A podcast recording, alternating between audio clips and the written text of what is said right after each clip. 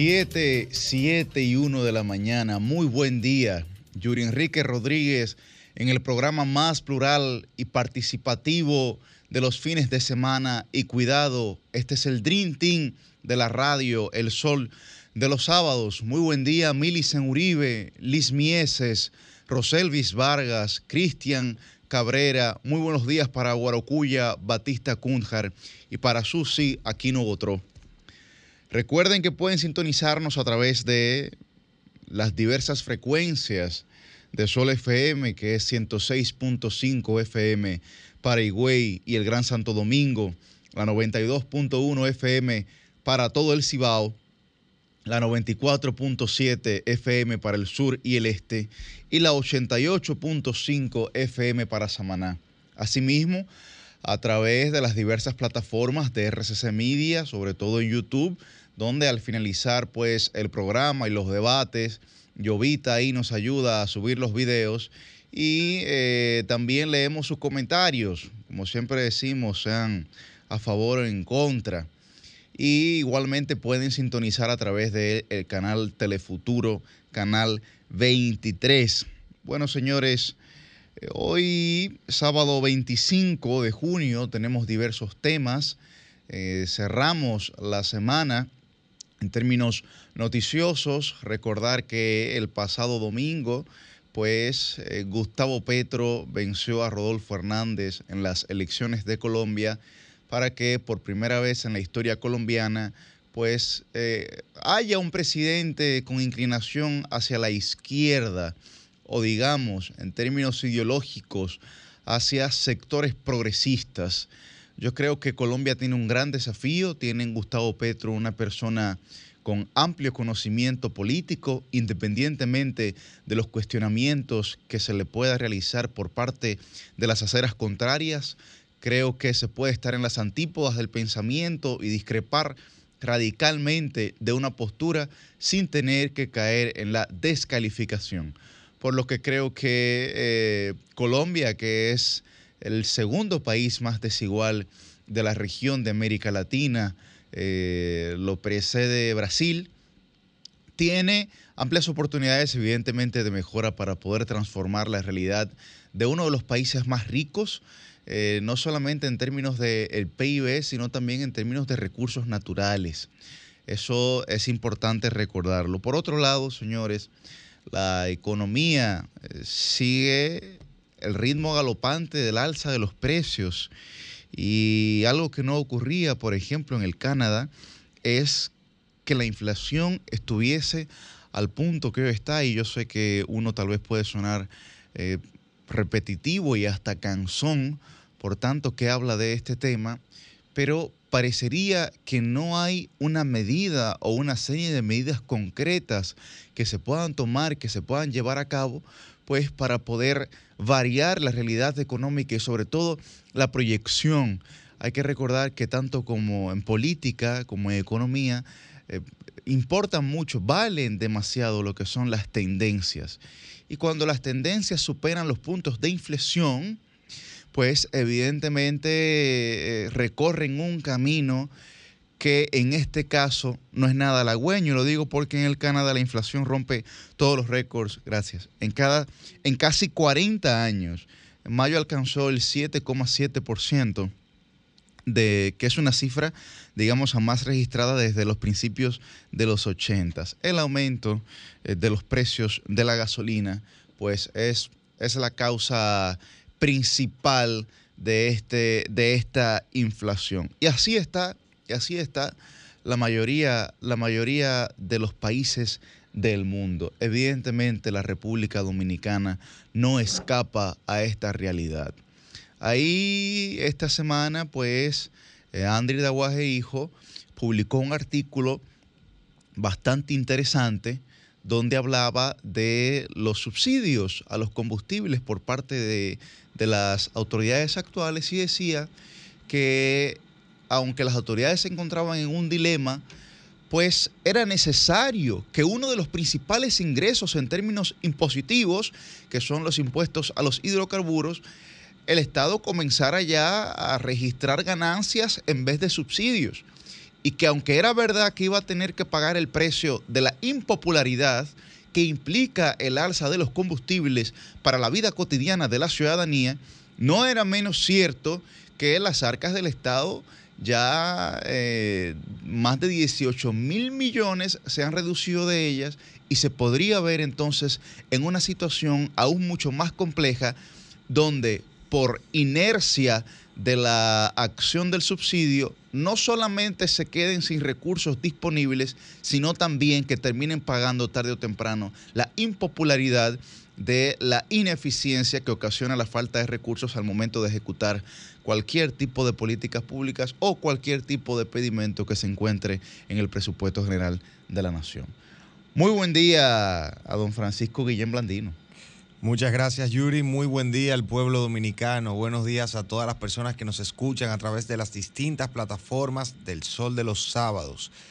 Muy interesante esta semana con todas las informaciones que nos trae en el ámbito económico, en el ámbito jurídico. ¿Has visto estas nuevas jurisprudencias de la Corte Suprema de los Estados Unidos? Así es. Así eh, tuvimos una, una, decisión importantísima, eh, salió en el día de ayer publicada, relacionada con, eh, digamos, el derribo jurisprudencial del caso de la decisión Roe versus Wade, una decisión que por casi 50 años mantuvo la, el impedimento de los estados de los Estados Unidos para regular de manera estatal lo relacionado con el aborto o las, los mecanismos de interrupción del embarazo.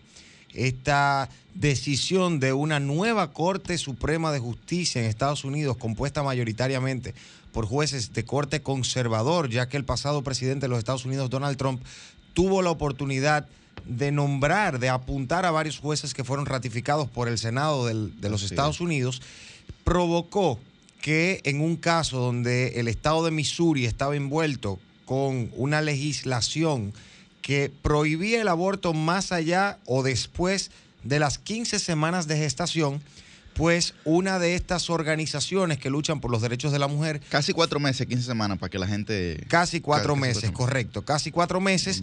Pues en el estado de Missouri se permitía el aborto en determinadas circunstancias y prácticamente de manera libre, como en el resto de los estados, pero había una limitación que a partir de la semana número 15 o el casi el cuarto mes no podía interrumpirse el aborto una asociación, eh, creo que de nombre Jackson, que lucha por los derechos de las mujeres, fue a reclamar eh, a los tribunales de los Estados Unidos para que derribaran esta normativa en el entendido de que violentaba eh, principalmente el, caso insignia, el blockbuster de los casos de, digamos, de aborto en Estados Unidos y fue la que instauró esta jurisprudencia con el caso Roe versus Wade, donde se permitía el aborto prácticamente libre o se prohibía la regulación por parte del Estado, sino que se entendía que era una regulación que venía ya dada por la Constitución Federal, de modo que era una regulación que la federación era la que tenía que regularle de alguna manera, es decir, el Congreso Federal de los Estados Unidos. Pues resulta que en la decisión de, que, que se publica ayer, la Corte Suprema de los Estados Unidos derriba esta decisión, eh, tanto Roe versus Wade como el caso de Casey, pero Casey fue un caso que se limitó eh, a, a, reiterar lo establecido por Roe versus Wade y con esto no quiere decir que la Corte Suprema prohibió el aborto en los Estados Unidos, no se puede malinterpretar. La Corte Suprema estableció que no hay un derecho constitucional en la Constitución Federal de los Estados Unidos a abortar y que por lo tanto cada estado es libre de regular los mecanismos de interrupción del embarazo o de limitar de alguna manera el ejercicio de estas facultades que hasta ahora venía siendo ejercida de manera eh, libre por los ciudadanos y las personas que estaban en Estados Unidos. También hubo una jurisprudencia esta misma semana, Yuri, relacionada con el porte de armas mm. y se amplió se amplió el abanico de derechos que tienen las personas y facultades para adquirir, poseer y utilizar armas de fuego en los Estados Unidos. Con lo que esta semana considero que ha sido una semana bastante triunfante para los sectores conservadores en los Estados Unidos y parte del mundo, mientras que los sectores de corte progresista han venido sufriendo las consecuencias de una Corte Suprema mayoritariamente conservadora, pero en República Dominicana también tuvimos una decisión trascendental, publicada en el día de ayer por el Tribunal Constitucional Dominicano, donde se declaró inconstitucional el voto automatizado y los artículos de la ley electoral y de la ley de partidos políticos, respectivamente 33-18 eh, y 15-19, que establece el deber de automatización progresiva del voto en la República Dominicana a cargo de la Junta Central Electoral. El pero, pero, lo que aclara inconstitucional es la obligación de que paulatinamente se vaya automatizando el voto, no de que se pueda automatizar. La, la, automatización del voto fue declarada inconstitucional y los artículos que establecen que el voto eh, en la República Dominicana será paulatina y progresivamente automatizado mediante diversos mecanismos, fue declarado inconstitucional también. Debemos esperar cuál va a ser la motivación o las motivaciones esgrimidas por el Tribunal Constitucional en esta decisión que eh, ya fue publicada en dispositivo, pero cuyo contenido todavía no se ha eh, hecho público a través de la página del Tribunal Constitucional. Cero algoritmo. Muy buen día, muy buen día para Millicent y Susi. Buen día, Yuri Enríquez Rodríguez. Buen día a todo el pueblo dominicano que está en sintonía con este sol de los sábados. Tal como decía eh, Francisco, ayer el mundo se conmocionó, Susi, con la información de la decisión que tomó pues la, el Tribunal Supremo de, de, Estados Unidos. Y hay que decir que al igual que como pasa en decisiones del plano económico, lo que pasa en Estados Unidos no se queda solo en Estados Unidos, sino que trasciende las fronteras, las fronteras geográficas y las fronteras jurídicas también, porque de alguna u otra manera crea incidencia en una tendencia o en otra. Y de inmediato eh, vimos cómo algunos estados, sobre todo aquellos que tienen eh, gobernaciones eh, republicanas, comenzaron en cadena, como un efecto dominó, de inmediatamente pues a coger este fallo y a prohibir el aborto. Algunos de esos estados son, por ejemplo, Kentucky, Missouri, Oklahoma, Dakota del Sur, entre otros. Más conservadores. Exactamente. Sin embargo, también ayer veíamos la reacción del presidente Joe Biden, de la vicepresidenta Kamala Harris, en el caso de Kamala, ella advertía que esto iba a tener inclusive efectos en lo que ella denominó una crisis sanitaria. Y hablaba también de cómo eh, ya al día de hoy 36 millones de mujeres iban a levantar en Estados Unidos, iban a despertar y no iban a poder tener acceso al aborto. Mira, a mí lo, lo interesante de esta discusión es cómo eh, se trata de un tema de derechos fundamentales y se trata de un tema que también incide en el aspecto sanitario. Aquí en República Dominicana, donde se está todavía debatiendo la posibilidad de la interrupción del embarazo en el caso de las tres causales, no de manera abierta, eh, a nosotros nos ha costado mucho hacerle entender a algunos sectores que no se está pidiendo una interrupción del embarazo alegre, sino en algunas circunstancias, que en el caso de aquí es cuando se ha demostrado científicamente demostrado que hay una incompatibilidad o cuando se ha demostrado que eso afecta la vida de la mujer o cuando ese embarazo es producto de una violación o incesto. Esas, son las famosas tres causales. Lo que yo eh, ciertamente ahí coincido con Francisco y, y con Yuri en alguna manera de que esto es un golpe para el sector progresista, para quienes creemos en los derechos humanos. Sin embargo, alguien decía que en temas de derechos humanos la lucha siempre es dura y uno nunca, nunca puede rendirse. Susi. Así es, Milicen, buen día. Es definitivamente un golpe. Eh, porque desde hace un tiempo hacia acá y agudizado cuando eh, de manera nefasta se eligió a Donald Trump como presidente de los Estados Unidos, hemos visto un retroceso en materia de derechos a nivel mundial, retroceso que no solo se manifiesta con esta decisión, retroceso que se manifiesta con eh, diferentes aspectos en lugares del mundo tan alejados, en lugares del mundo que a veces pensamos que sus realidades no nos afectan, pero definitivamente todo lo que pasa, eh, y más ahora cuando tenemos internet,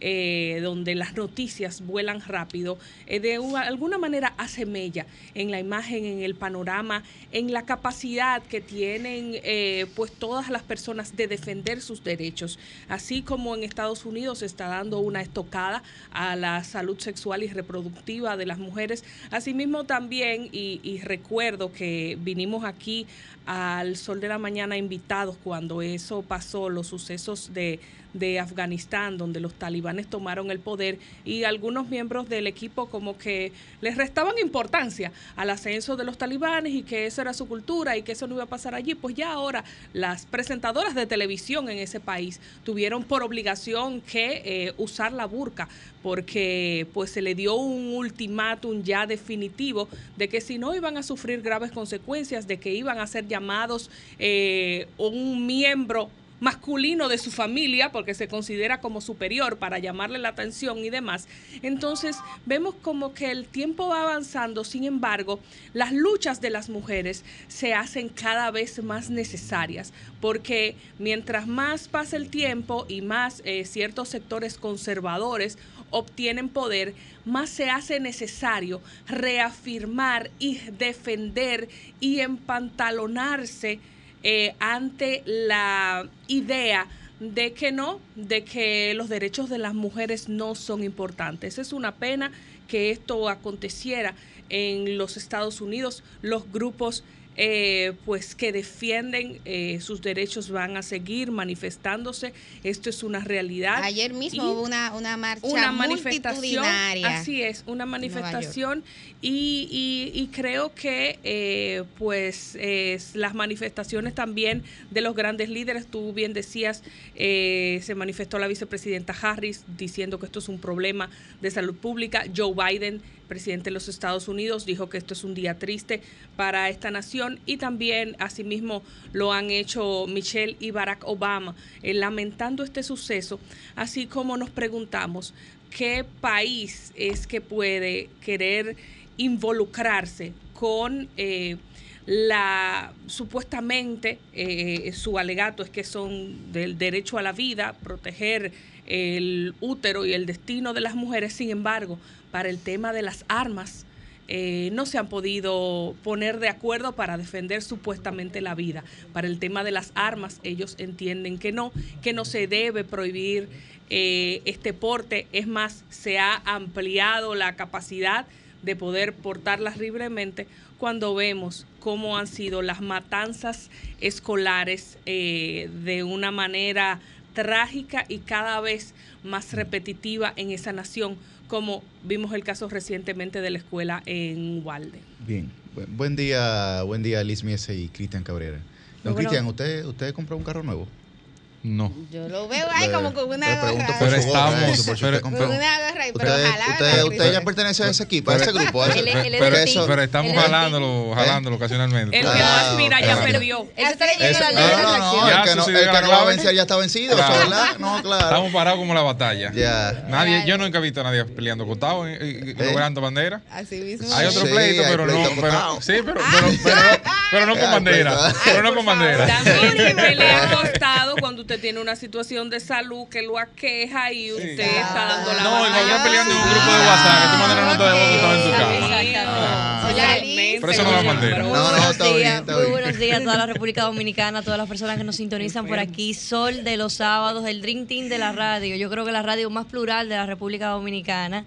Cristian, últimamente se ha leído mucho la ley del secreto. la ley de la atracción. La ley de la atracción. bueno. Buen día, Aquí estamos, todo bien, tranquilitos y vámonos con, cositas buenas del programa. Sí, sí, vamos, señores. Como bien decía Yuri al introducir el programa, esta ha sido una semana bastante activa. Vamos a ver el resumen de noticias que es presentado en ese estilo particular y único que solo posee nuestra versátil Susi Aquino Botró, ahora reforzada con Evan Andrés ahí, pero bueno, eso le da más fuerza. Vamos con Noticias al Sol.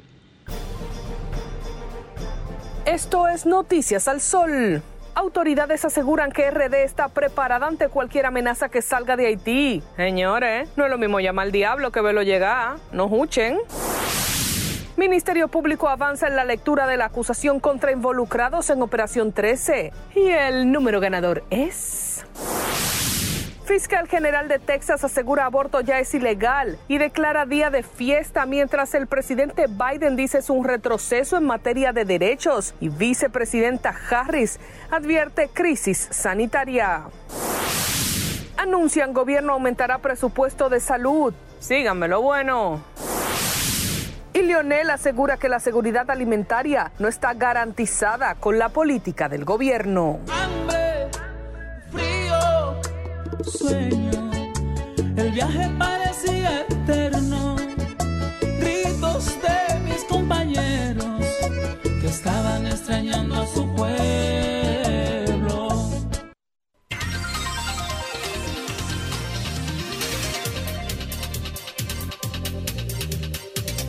Eh, sí, bueno, nosotros tenemos una deuda, por, por lo menos Cristian y yo, y Sí, este servidor, sí. tenemos Sí. una deuda Es con, correcto.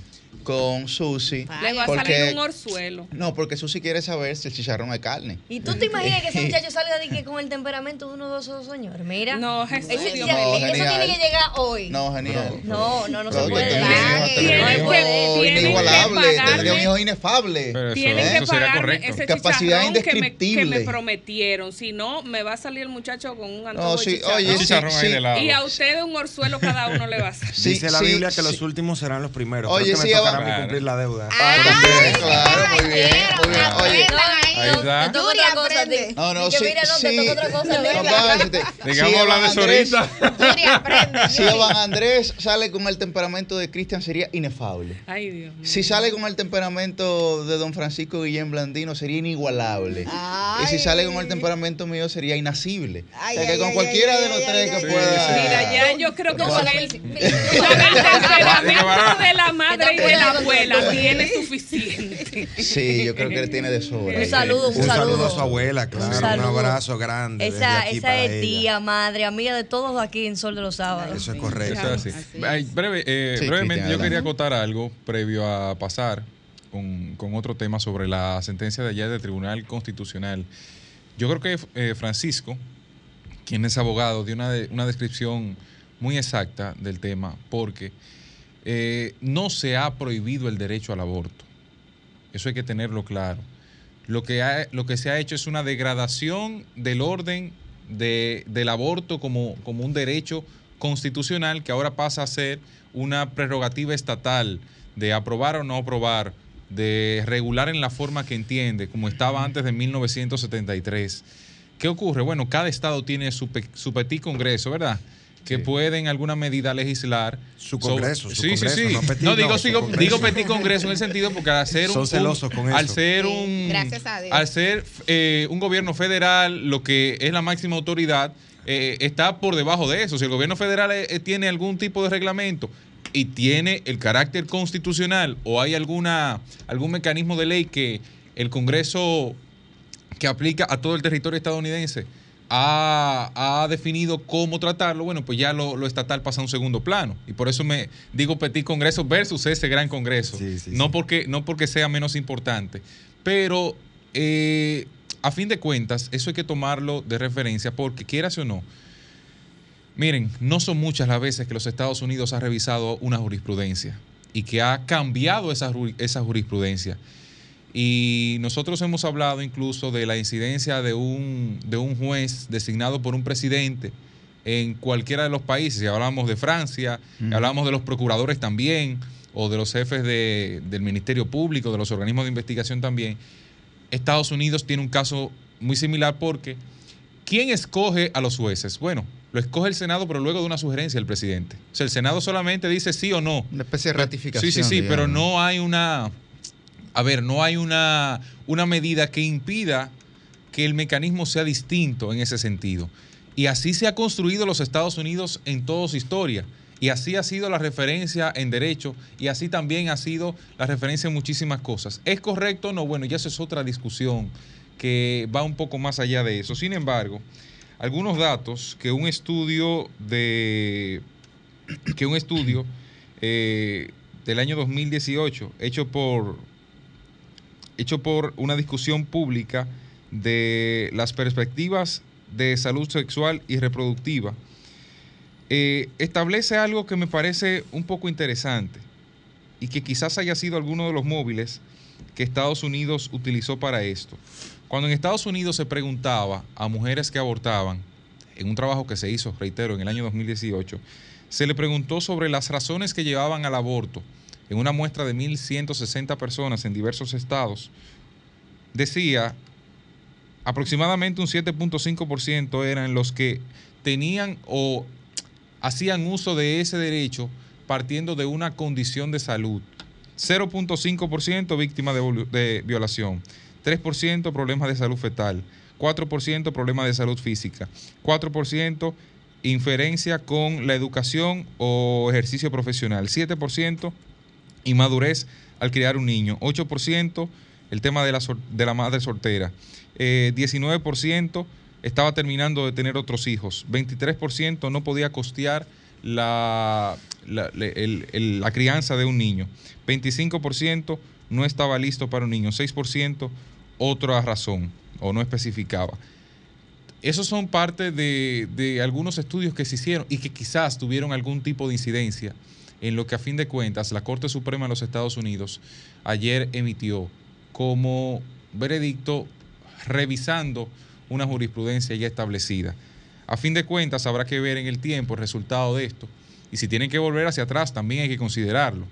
Sin embargo, el mecanismo utilizado ahora yo creo que sí le da una prioridad o sí establece algún tipo de, prioridad a la vida que también se lleva ahí en el feto y que no necesariamente había una razón justa, vamos a decirlo así, aunque lo de justo siempre va a depender del cristal con que se mire, para la evolución o la aceptación de alguno de estos procesos. Y la vida de las mujeres, Cristian. No Y está en la, discusión. La salud, Fíjate- la, la fíjate- dignidad fíjate- de esas fíjate leí- mujeres. fíjate los datos que Fíjate leí. como yo te escuché atentamente, sin interrumpirte. Fíjate en eso, Cristian Sí. Cabrera. Atención, ah, joven. se abrió debate. claro, porque eh, eh, es un punto. Y yo Mayday, hablaba de, mayday. de la reacción de parte del liderazgo demócrata en Estados Unidos. Y una de las que más me llamó la atención fue la del expresidente Barack Obama, que decía: es la primera vez que en- a la ciudadanía estadounidense se le arrebata un derecho fundamental que ya estaba establecido de manera constitucional. Entonces, ¿cuál es el tema aquí? Que el derecho a decidir, o sea, yo no sé por qué cuesta tanto entender que cada mujer, cada familia debe de decidir sobre esto. Que el Estado, y me sorprende porque aquí hay gente que son, eran supuestamente antivacuna, porque no, porque hay que respetar que el Estado no puede ser un Estado pro intromisión en los asuntos privados. Pero es que esto es un asunto en un sentido privado y en otro sentido de salud pública. Entonces, yo Sí, entiendo, pero, ¿a quién le quitamos, pero ¿a quién le quitamos la vida? Pero dame un, dame un segundo para Porque aquí no estamos esta hablando de tres causales. Aquí no estamos hablando de tres causales. No, no, no, pero Les no porque recuerdo- ah, les bueno, recuerdo Si no se puede, Les no, recuerdo no, no, el porque si no debate se no ha iniciado. si no se puede debatir, no, Dale, pero dale. perfecto, está bien, adelante. Claro, bueno, entonces lo que lo que decía que el, pun- el punto es este. eh, no, porque No. yo realmente he aprendido que no voy a pelear por la palabra, No. uno tiene que ser educado. No, y, y Adelante, es, adelante. es un poco difícil. Oh, es un poco difícil eh, Wow, verlo desde otro punto de vista eh, y entender, como dice Yuri, que es un tema sensible para otras personas cuando ese tema no te toca directamente. Es, es muy fácil despegarse y verlo desde lejos cuando tus derechos no van a ser eh, cercenados de alguna manera por, por los demás. Y, y me llama mucho la atención, como tú señalas, Millicent, esa necesidad de que estamos queriendo imponer una realidad en la vida de otras personas, porque la vida de las mujeres también es importante, por lo que los derechos de las mujeres también son importantes, porque estas legislaciones, tanto en el caso de República Dominicana, tres causales, como en el caso de Estados Unidos, que ya plantea un esquema libre más Me amplio, esa palabra, aborto te festivo. permite, te Ay, permite no, que ¿Eso es lo que se hacía en Estados Unidos? Cada quien tome Sí, 93%. cada quien tome su decisión. O sea, con esas legislaciones nadie obliga a quien tenga su fe, su creencia, su, su manera de conducirse. Su ideal, es su ideal. Evitar, evitar eh, llegar a inter- la interrupción de un embarazo. Ahora, tú no puedes eh, de una manera unilateral prohibirle a alguien que, que luche por su vida. Pero- que luche por su vida en ciertos que- casos. que ¿Cómo pasó a los, cómo le pasó a los ter- a los eh, oye, a los turistas que están en Malta, que tuvieron que irse a España? Tuvieron que irse a España porque ellos estaban eh, disfrutando de unas vacaciones, estaban esperando un bebé en ese momento, la señora presentó una complicación de salud y ellos se veían en la triste eh, encrucijada de estar esperando a que el corazón de su bebé dejara de latir para que a esa mujer le pudieran dar un servicio de salud. porque en Malta, en esa nación donde ellos estaban vacacionando, está totalmente prohibido cualquier tipo de aborto. Entonces su vida estaba en riesgo, sin embargo, debido a esa prohibición, ningún médico podía tocar a esa mujer. Tuvieron que ir rápido para España para poder preservar su vida. Entonces esos son temas de salud pública que hay que tratar, que hay que tener en cuenta y que mucha gente con sus crucifijos lo que quiere es obviarlos y hacer entender que esa no es una realidad válida. Ah, y la vida del niño. Bueno, y la vida de esa mujer de muchas mujeres que ya tienen otros hijos, por ejemplo, para los que entienden que tu vida no es tan importante como para tomarle en cuenta, que es más importante que tú tengas otros hijos que mantener y por eso, ah, bueno, es una excusa para poder preservar tu salud. Yo creo, yo creo, yo creo también que hay, hay una especie de disociación, porque en lo que ha planteado Fran, eh, en términos jurídicos, no hay, digamos, una prohibición expresa hacia, hacia este derecho, sino que le ha dado o le ha otorgado la facultad, estados digamos, ahora la- digamos, a los Francisco estados. y Cristian, ¿Eh? a los dos que asumen. No, no, no. No, no, no, pero, pero que le ha dado en términos facultativos a los estados que puedan tomar la decisión que entiendan pertinente. Ciertamente, el sistema federal de Estados Unidos puede garantizar un derecho constitucionalmente cuando lo hace de esa manera. Es decir, me refiero en sentido, en sentido federal.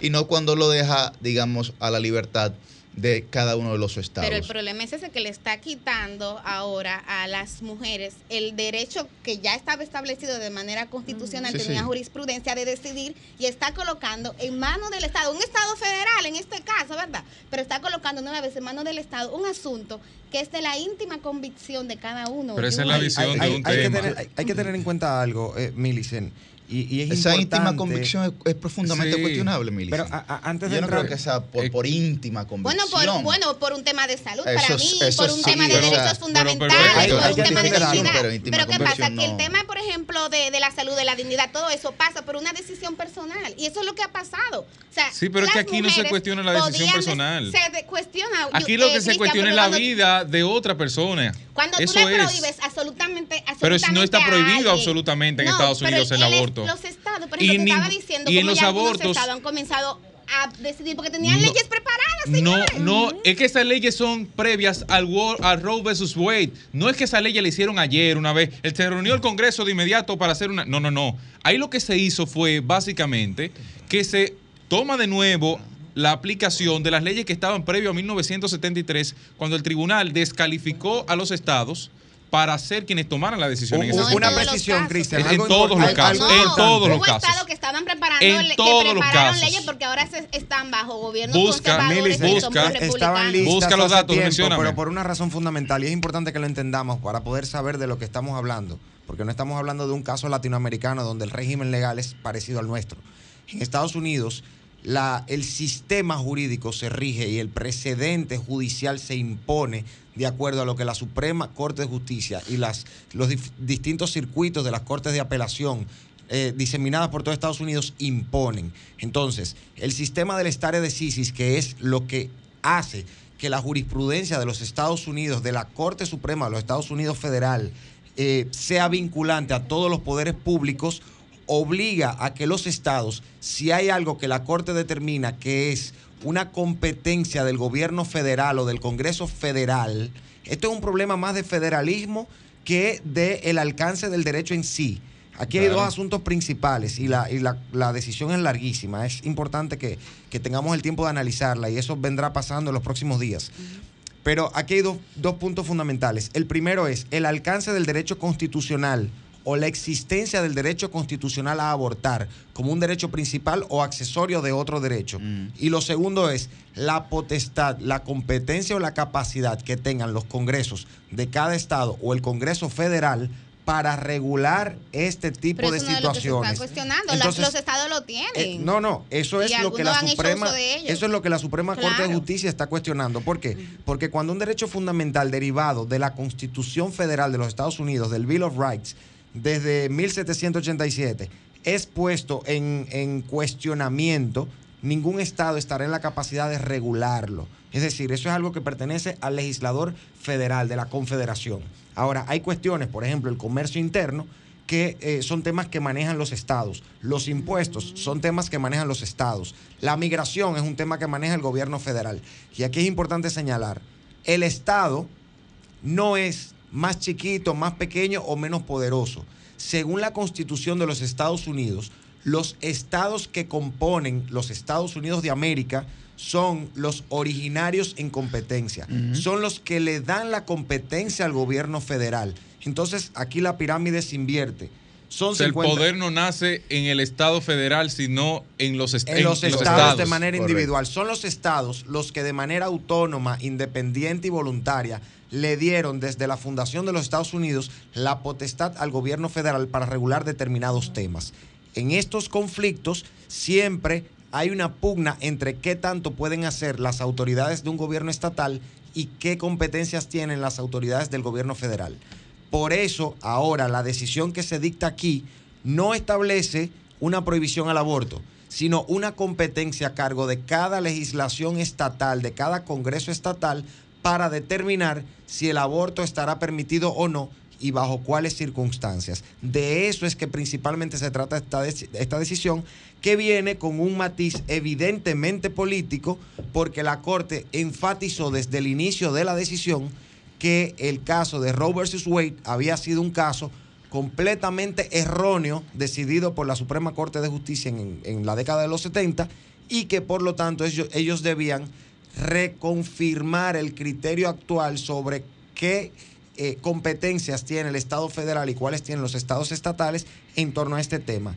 Concluye esta parte diciendo que tres jueces liberales fueron los que redactaron la decisión, eh, la- el disentimiento, el dissenting con respecto a la opinión mayoritaria, que fueron los jueces liberales Breyer, Sonia Sotomayor y Elena Kagan, tomando en consideración que Sotomayor fue de las últimas, si no la última en entrar a la Corte Suprema y ha sido la única jueza latina que ha sido apuntada para ocupar una silla en este importante tribunal. ¿Y qué va a pasar en la práctica? En la práctica Gracias va a acontecer que eh, va a haber una mayor movilidad para acceder a esos servicios de salud y va a haber un encarecimiento y hasta cierto punto una clandestinidad para acceder a este tipo de servicios en eh, pues las personas que estén en un estado, residan en un estado donde esto está prohibido y tengan que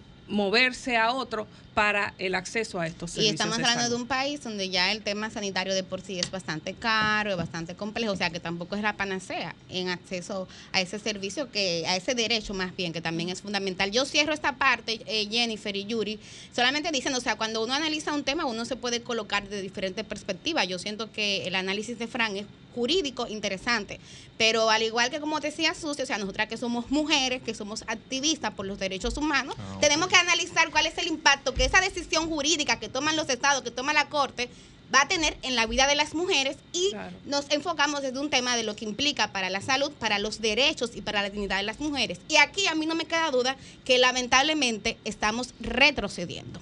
Yuri. Bueno, bueno, mucho, mucho, muchos retrocesos también. Ahí salió un estudio diciendo que la República Dominicana retrocedió 10 años en términos educativos. No la República Dominicana, aclare ¿Eh? eso. Latinoamérica. Bueno, en- Latinoamérica, en- en por la pandemia del COVID, 10 años de en, retroceso. en esencia también para hay indicadores específicos en términos de República Dominicana que son mucho más Bueno, pero la alarmantes. noticia Sí, pero fue la Bueno, noticia fue la la de esta semana. La- ok, sí. Bueno, tenemos en la línea 2 a Andrés Nova, vicepresidente del partido País Posible.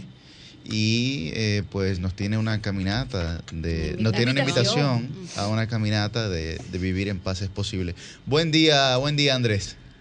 Sí, buenos días, Yuri, Liz, Vilicen, Susi y demás miembros de este Dream Team. Buen día, buen día. Bueno, buen día, buen día días. Andrés. Eh, cuéntanos qué tiene el partido País Posible para nosotros en esta invitación, eh, en esta caminata de paz. Sí, País Posible tiene una invitación el día de mañana a las 9 de la mañana a una caminata en contra de la violencia. Esta caminata partirá del Ministerio de Medio Ambiente y terminará en la Plaza de la Bandera. Es una caminata en contra de la violencia porque la violencia es un mal que hoy nos preocupa a todos como sociedad. Hemos visto no solo en el país, sino en el mundo, cómo se vienen incrementando actos de violencia, cómo cada año miles de personas mueren eh, a, a causa de ella, en suicidios, cómo la violencia se mete en la, en la familia y crea muchos feminicidios, daña causa, daña emocionalmente el desarrollo de todas las personas. Y es por eso que para resolver este tema lo primero es no ser indiferente ante él, unirnos como sociedad todos para hacer este problema visible, porque aunque es un problema, es prevenible. Entonces, por eso queremos que en el día de mañana, a las 9 de la mañana, todos nos acompañen a marchar, eh, eh, lleven una prenda blanca eh, que, haga alusión a lo que es la paz y se unan a nosotros y creemos sensibilidad en la ciudadanía de que este es un problema que hay que enfrentar entre todos y es en nuestra casa, es en nosotros mismos donde está la solución. Andrés, Bueno, me pues, llama la, la atención, hola, Milicen Uribe de este lado, Andrés, un placer saludarte. Me llama la atención el punto de inicio y de partida de, de la caminata. ¿Lo ¿Pudieras compartir con la audiencia las razones? Sí, la razón de iniciar en el Ministerio de Medio Ambiente. Y termina en la Plaza de la Bandera. Así es, es para rendirle un honor a quien fuera el ministro de Medio Ambiente, eh, que murió precisamente a causa de la violencia, eh, Orlando Jorge Mera, y termina en la Plaza de la Bandera porque es un lugar que nos une últimamente, ahí está el busto de Juan Pablo Duarte, quien es la persona que ha creado lo que es el, el Estado, más o menos el Estado dominicano, la dominicanidad, y por eso ahí termina con un manifiesto en donde llamamos a que entre todos combatamos la violencia. Bueno, ahí a- está a- la a- invitación. Abierto, Andrés, ¿verdad? A todo público. Abierto a todo público, esperamos que vayan con su familia, con sus hijos, sus abuelos, todos. Sus Todos no marchemos tienen en contra de la violencia. Su novio, así mismo es. Como con un dolor lo No, está fuera de control. Sí, sí, Entonces, la es, es mañana a las 9 de la mañana. Perfecto. Muchísimas Bueno, gracias, muchísimas gracias, muchísimas gracias Andrés Nova, vicepresidente del partido País Posible. Ojalá que toda la gente que tenga la oportunidad o la posibilidad pueda ir a esta caminata, vivir en paz. Es posible saliendo desde el Ministerio de Medio Ambiente a las 9 de la mañana. Muchísimas gracias, Andrés. Bueno, Gracias. señores, eh, vámonos ahora para la calle porque nuestra productora tiene una mirada No, lasciva. ¿eh? y- y no solo una mirada. Lasciva y lesiva hacia, hacia mi persona. Anda con tu seguro Una, una invitación también Yo- a que yo- aproveche la audiencia este espacio ahora para desahogarse, señores, nuestra audiencia, que es la más participativa, la más inteligente. Comentarios, Entonces comentarios. aprovechen ahora y hagan sus desahogos al sol a partir de ahora, Yuri, dale. Vámonos con la gente, a que se desahoguen. Comunícate 809-540-1065.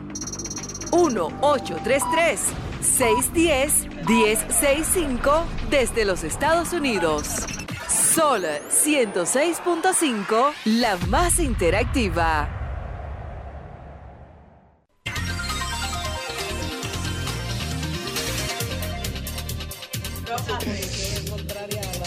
Vamos. Soy conservadora. Buen día, ¿su nombre de dónde? Buenos días, es Alexander Costa de Maimón. Adelante, Su Alexander, desahogo, desahógese Alexander. tranquilo ahí sin problema. No, no, yo, yo no tengo desahogo. desahogo Ah. Primero, un saludo especial para mi pe- periodista favorita, que es Mili. Uy, mira. Gracias, un abrazo. Uy. Miren, Bien, no, no, eso, eso, eso ya ustedes lo saben, yo siempre llamo. Miren, Sí. lo primero es, ¿usted sabe cuál es el problemita de tener personas ya pasado meridano en los cargos públicos, congresuales y municipales? ¿Cuál es? ¿Cuál es? Oiga, ¿cuál es el Y por favor, explíquenos qué significa pasado merido. Sí. No, ya que ya pasaron ya su edad de producción mucho y, y siguen en, en la calle molestando. Eso es lo que significa pasado meriendo por el pueblo. Pero bueno, déjeme desarrollar que de una vez. Bueno, miren, porque esa señora, Mariana Salvador, eso es una señora que llegó, eh, yo no lo critico Salvador, eso, porque yo voy a llegar también a, a- a esa edad. Y yo lo siento, pero esa señora no está para eso. Pero eh, lo voy a dejar hasta ahí porque después lo- la- se ofenden mucho y quieren que uno... Esa es la, ley, la, la- la de la ley Mordaza. Claro, Eso pero no mismo, esa solamente señora- hay que reclamarle a todos Oye, los oye, senadores que oye, aprobaron Yuri. eso y a las senadoras. Ahí también. votaron todos. Claro, Oye, jóvenes, viejos. No, no, no, no, no, no, pero que ella... Que no. eh, Ah, ella- yo te saco la La ley. Mordaza, búscala. La fuerza del pueblo sí votó. Señores, vamos a Sí, escuchar el. Votaron. Ah, que que el oyente ¿Eh? Yuri. Dale, Alexander, Yuri, dale. Entonces, mire, mi hermano, lo que usted habló de, de Andy Dawaje. Mire, Sí. mire, mire, yo hasta agarrándome la cabeza estoy así. Mire, Andy Dawaje me puede a mí buscar la, que yo tengo una enfermedad terminal y me puede buscar la cura y yo no se la creo. No le crea, Ah, no le crea al diablo aunque aunque aunque aunque te diga la verdad. Mire, ese señor nadie le cree. No lo tome de no lo tome de, de- de ejemplo, que ese señor mire, eso da vergüenza. Tú sabes lo, lo único que te voy a decir. desahogó, Suerte que tú no te vas a desahogar. Se desahogó, sí. Gracias por la sintonía Gracias, Alexander. siempre, Un Alexander. abrazo. Un abrazo. Uy, Buen día, ¿su nombre de dónde? Su desahogo. Buen día, está al aire. Se cayó eso. hola. Sí, con esa Buen día, su nombre de dónde? Sí, buenas. Adelante, está al aire. Merán, le saluda de aquí de los Guaricanos. Dale, mira. Merán, desahógate, Merán, hola. Bueno, hola, hola, bendiciones para todo ese equipo Gracias. profesionales. Mira, yo con relación, eh, eh, mi queja es con el medio ambiente. Y yo creo que debemos, de- debemos ir pensando, señor presidente, en nuestro país. Debemos seguir pensando en nuestra nación con relación a eso. Con relación a la barcaza que están en el río Sama, tienen que hacer algo con eso. Y, y, y ponerla a, a producir por ley, que sea por ley, gas natural, que trabajen con gas natural. Tenemos que pensar en nuestro medio ambiente. Y la ministra de Medio Ambiente, que está ahora mismo, que es la vicepresidenta, yo creo que hay que esperar que ella desarrolle ahí. No, no hagamos especulaciones. Pase muy, buena, muy buenos días. Un abrazo, Buen día. Gracias. Buen día, ¿su nombre de dónde? Buenos días. Buen día. Adelante. Buenos días, mi querida periodista, periodista. Colegas Eh, no- tuyas ya casi, Ceneida. ¿Cómo, mi amor? Colegas tuyas ya casi oficialmente. En el nombre de Jesús. Nunca Amén. es Desahógate, tarde. Cene. Dale. Nunca es tarde para empezar, señores. Se- no, Miren, le pedimos que Ceneida se está casi graduando. Sí, Sí, sí, nosotros sabemos. yo quiero, yo quiero que ustedes vayan a la graduación. Claro, ahí estaremos. Porque Sí, un una señora, una señora mayor que sacó de abajo para eh, poder seguir adelante, yo le exhorto a las mujeres que salgan de los rincones del hogar y vayan a estudiar. Tú deberías Porque hacer coaching, Zenaida, ya casi. estudiando, estudiando es que la gente podemos eh, eh, progresar y triunfar. No querer la cosa a la mala, ni, ni hacer la cosa eh, por, por, le- por el lado izquierdo. Nosotros vemos, señores, que Dale, en estos momentos, con todos estos acontecimientos que están pasando, vemos un presidente que está eh, agarrando el sartén por el mango, ¿verdad? Porque tiene los oídos con el pueblo dominicano y debemos de apoyar porque ahora hay un relajo, oye, un relajo de que, que no miren para atrás y que para atrás que yo quiero mirar. Pero ¿por qué? Si debemos siempre de mirar para La adelante, nunca para atrás. Ah, ese derecho está garantizado. ¿eh? Es sucia ahí, ah, sí. Gracias, Zenaida. Zeneida siempre lúcida. no Buen día, su nombre de dónde. Así oyendo, Lo bueno y lo malo, de adelante y de atrás. Buen día, está al aire. ¿Oíste, Guillén? Muy buenos días. Adelante. Eh, llamo desde Samaná. Ay, qué chulo, qué envidia. Estamos locos por, Samaná. estamos para locos por coger para allá. Un programa especial, especial, un especial. desde Samaná. Bienvenidos sean siempre aquí. Eh, señores, hay una cosa que a mí me da mucha pena y es lo siguiente. Yo creo que con el tiempo el Congreso tendrá que decidir cuándo a la mujer le llegue su periodo. Porque la mujer no puede decidir sobre ella, sobre su cuerpo. Ella es que lleva eso dentro. Ok, es su hijo, pero si tiene problemas, es un diputado, un senador que tiene que decir qué tiene que hacer ella.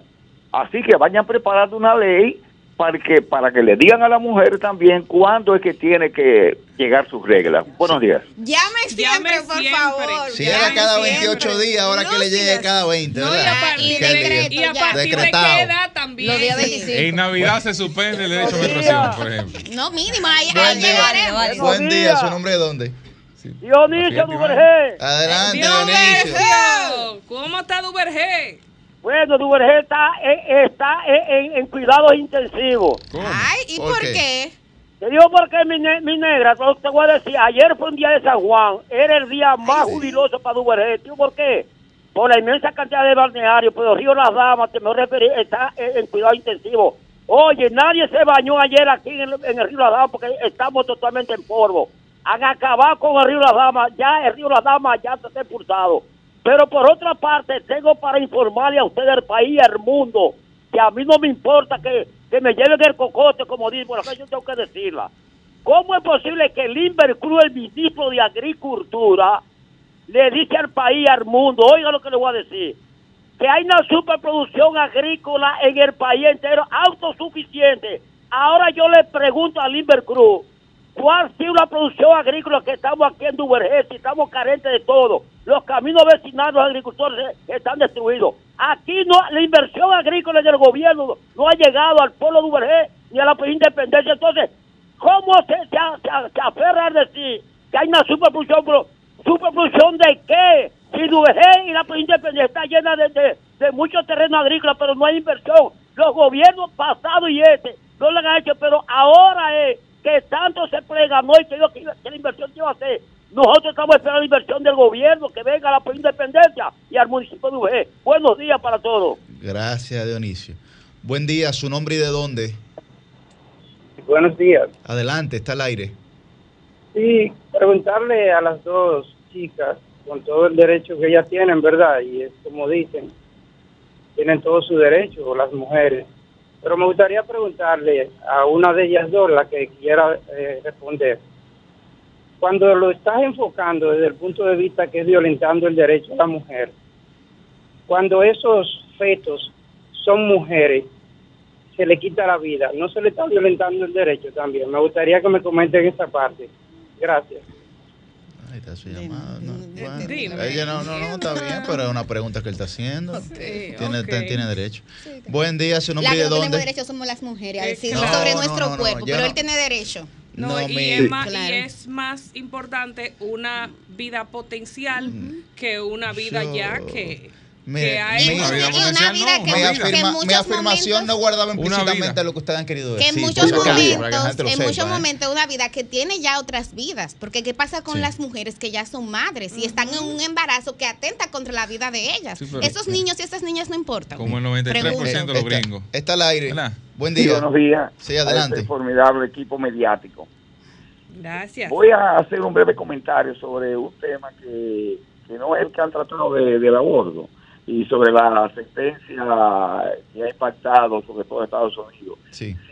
Respecto de situaciones que han sucedido en el país en los últimos meses, respecto a la criminalidad y a personas que han sido tristemente y vilmente asesinadas y que se ha revelado una especie de concierto sinfónico que cuando esa persona eh, eh, muere, eh, sobre todo los medios, no en las redes tanto, ¿eh? que, hay muchas personas que su poca formación educativa y de conocimiento le hacen expresar eh, eh, situaciones que no son negativas, sino ya en personas eh, profesionales, en programas, así como los ustedes, que los hay, que se multiplican en todo el país, eh, que se respetaba mucho en el país a los muertos antes, se, le, se les traería sobre su vida privada, sobre su vida íntima,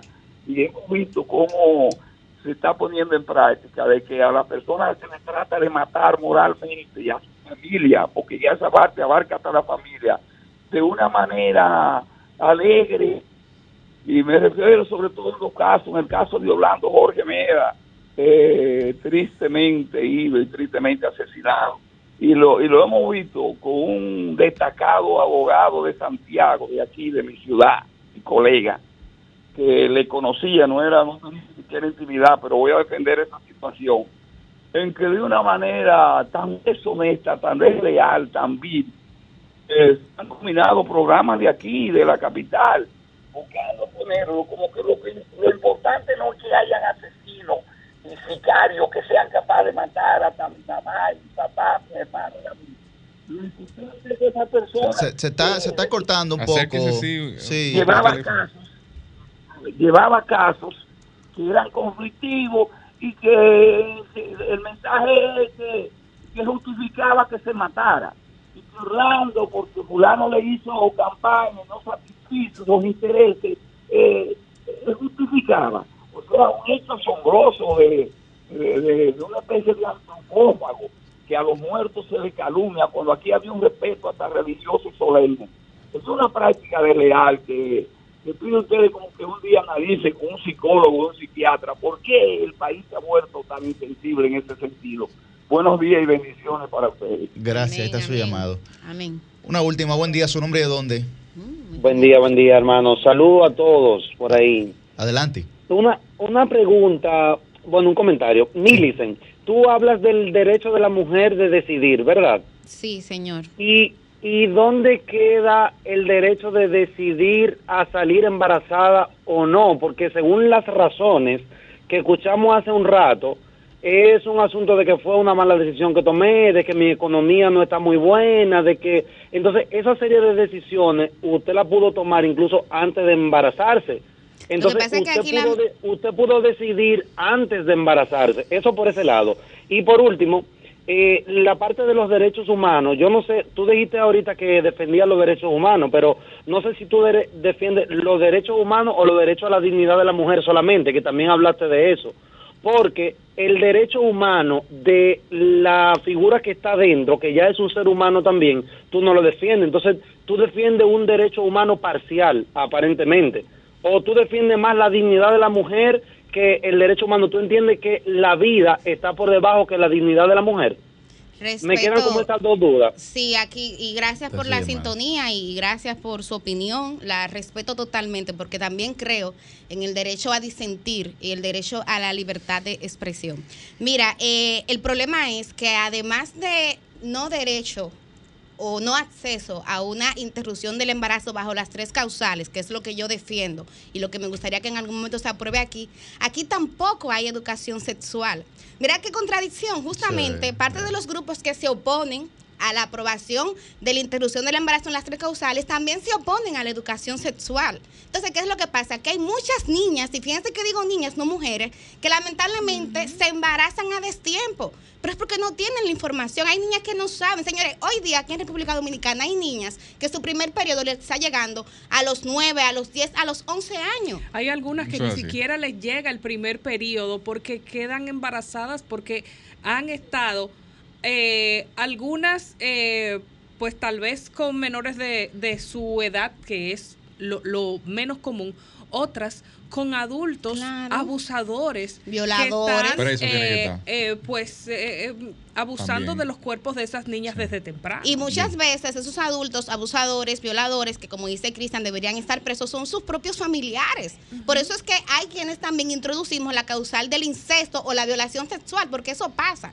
Pero el punto aquí es, yo defiendo los derechos humanos, pero hay que entender que las mujeres son humanos y que tienen Claro. derechos. Porque hay gente que quiere contraponer como, ah, no, porque a ti nada más te interesan los derechos de las mujeres. ¿Cómo se explica entonces que yo defienda el derecho a la mujer y no de lo que la mujer tiene adentro? Bueno, porque hay diferentes teorías científicas y hay científicos que dicen que hay unos tiempos, unos plazos para que lo que esté ahí pueda considerarse un ser humano. No como usted dice, no es que desde que ya hubo la relación sexual ahí hay un ser humano. Científicamente hay un tiempo que, hay que, que lo establece la biología para que eso se pueda considerar así. Pero entonces yo lo que digo es, en el caso de que ese embarazo atente contra la vida de la mujer y la mujer como quiera se va a morir, ¿qué hacemos entonces? ¿Perdemos las dos vidas?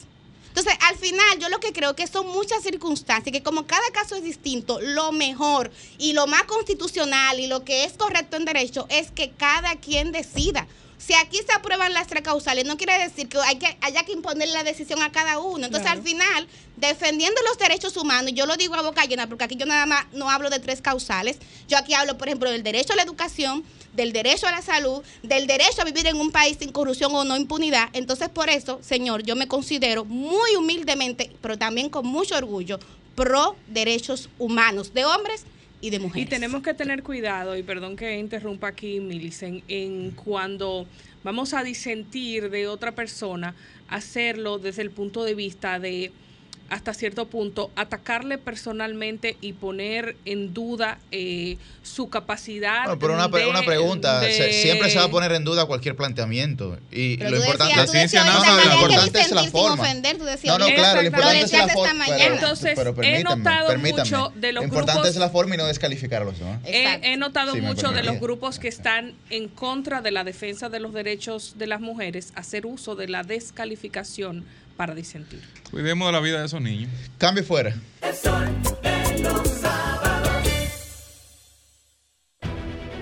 Sol 106.5, la más interactiva.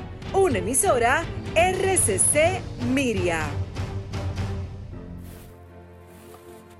Compadre, corríjame si me equivoco. Pero es verdad que el aporte a mi fondo lo hacemos mi patrón y yo. Compadre, usted no se equivoca. Lo primero es que ese aporte para el sistema de pensiones es 9.97% del sueldo suyo y es hecho entre su patrón y usted. Ah, pero entonces yo no soy el único que aporta los chelitos para mi retiro. Eso es lo chulo del sistema. Si su salario fuera de 10 mil pesos, 287 es lo que pone usted. Y su jefe, 710. Del total, 840 pesos van directivo a su cuenta de capitalización individual. Y esta cuenta también crece con la rentabilidad de las inversiones que hace su AFP Popular. Ah, pero eso así es un palo. Hay que trabajar.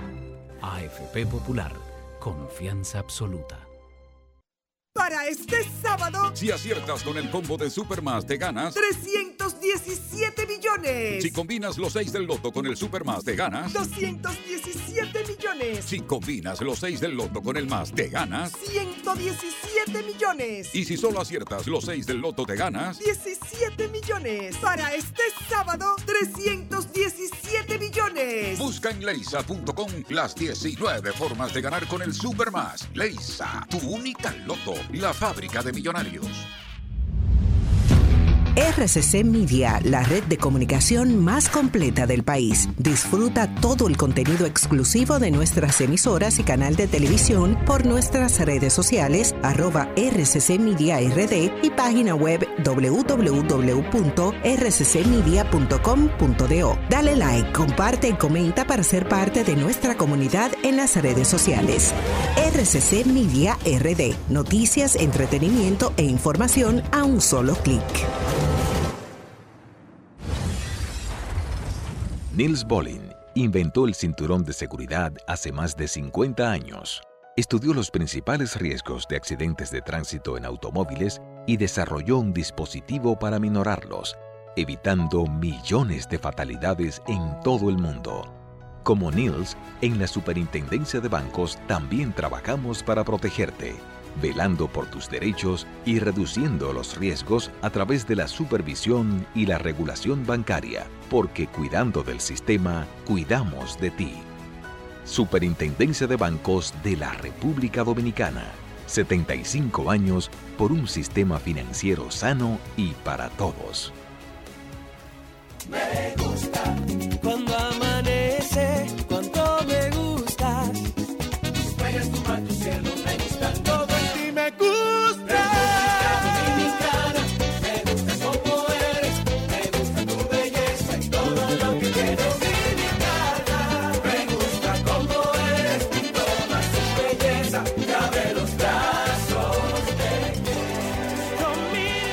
República Dominicana lo tiene todo. Compadre, corríjame si me equivoco. Pero es verdad que el aporte a mi fondo lo hacemos mi patrón y yo. Compadre, usted no se equivoca. Lo primero es que ese aporte para el sistema de pensiones es 9.97% del sueldo suyo y es hecho entre su patrón y usted. Ah, pero entonces yo no soy el único que aporta los chelitos para mi retiro.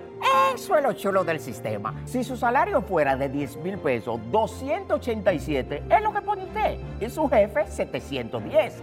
Del total, 840 pesos van directivo a su cuenta de capitalización individual. Y esta cuenta también crece con la rentabilidad de las inversiones que hace su AFP Popular. Ah, pero eso así es un palo. Hay que trabajar.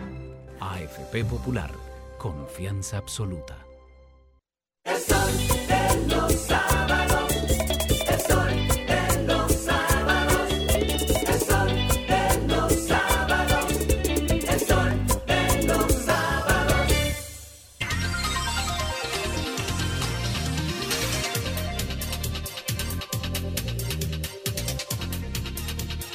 A las, a las 8 y 6 de la mañana iniciamos la ronda de comentarios en este Sol de los Sábados. Muy buen día, Francisco Guillén Blandino. Muy buenos días nuevamente al pueblo dominicano, a todos los que nos sintonizan como cada sábado. Gracias Yuri por la palabra. Un saludo a todos nuestros compañeros aquí en cabina. Señores, hoy eh, quiero hacer un comentario que está relacionado con un tema que ha resurgido y tiene que ver con la campaña política a destiempo o el proselitismo extemporáneo. Diversos sectores se han manifestado, tanto del empresariado como de eh, la sociedad civil, eh, personas, personas, digamos, co- reconocidas en la sociedad, han expresado su preocupación por lo que entienden que es una campaña política a destiempo, apresurada, prematura y fuera de los plazos y del calendario que imponen la ley orgánica de régimen electoral 15-19 y la ley de partidos, agrupaciones y movimientos políticos 33-18. Algunos puntos eh, entiendo que sería bueno aclarar en este sentido. Ciertamente la campaña política tiene que estar enmarcada, y cuando hablamos de campaña política hablamos del proselitismo como históricamente lo conocemos en la República Dominicana, tiene que estar enmarcado en un calendario electoral, porque de lo contrario vamos a estar en una permanente sesión, en una sesión abierta de manera constante, donde vamos a recibir el impacto cotidiano y permanente de el, eh, del proselitismo, de la actividad política. Y ciertamente, como han expresado algunos sectores, incluso vi algún comentario de eh, la respetada y experimentada licenciada Circe Almanzar, quien es vicepresidenta de la Asociación de Industrias de la República Dominicana, pues eh, de que la campaña de tiempo puede llegar incluso a perjudicar o a impactar negativamente la economía. Yo entiendo que no solo la economía, impacta negativamente el contenido y la dinámica de los medios informativos que se enfocan de manera interesada o no en determinados, determinadas noticias o enfoques. Impacta la cohesión social que tanto necesitamos en este momento para poder avanzar como país y afrontar los retos que nos ha dejado la pandemia, que nos ha traído la crisis de la guerra en Ucrania, que nos trae la inflación que nos trae la violencia que ha degenerado tanto en nuestro país como en otros territorios. Ciertamente la campaña política a destiempo tiende a dañar, a ensuciar la gestión en las instituciones públicas, porque en vez de dedicarse a mejorar los procesos, a sistematizar los servicios, a ampliar la capacidad de respuesta de las instituciones, se enfocan en promover proyectos políticos particulares. Entonces, sí, estamos de acuerdo. Las campañas políticas, el proselitismo político debe tener su momento en un calendario electoral. Pero, ojo aquí, hay que diferenciar lo que es proselitismo político de las actividades que natural y constitucionalmente están llamadas a hacer las distintas organizaciones políticas para afiliar personas, para organizarse internamente, para proyectarse en la sociedad, para poder captar adeptos y para poder difundir el mensaje ideológico de su organización, sea un partido, un movimiento, una agrupación o un movimiento de apoyo. ¿Por qué esto es importante? Porque la Constitución Dominicana establece que hay un derecho a la libre asociación, hay un derecho a la difusión de ideas. El Tribunal Constitucional y el Tribunal Superior Electoral han reconocido el principio de autoorganización que tienen los partidos políticos y por el cual pueden y deben desarrollar sus actividades de tipo académica, sus actividades de tipo organizativa, sus actividades de publicaciones, difusión de ideas, captación de personas. Y eso no está en contra de la ley. De hecho, sería contrario a la ley y contrario a la esencia de los partidos en su rol frente a la sociedad pedirles que se abstengan de realizar cualquier tipo de actividades durante los periodos que no son de campaña. porque tendrían entonces las organizaciones políticas que salir a buscar adeptos solo dentro del calendario electoral. Y eso sería un contrasentido para el funcionamiento de los propios partidos.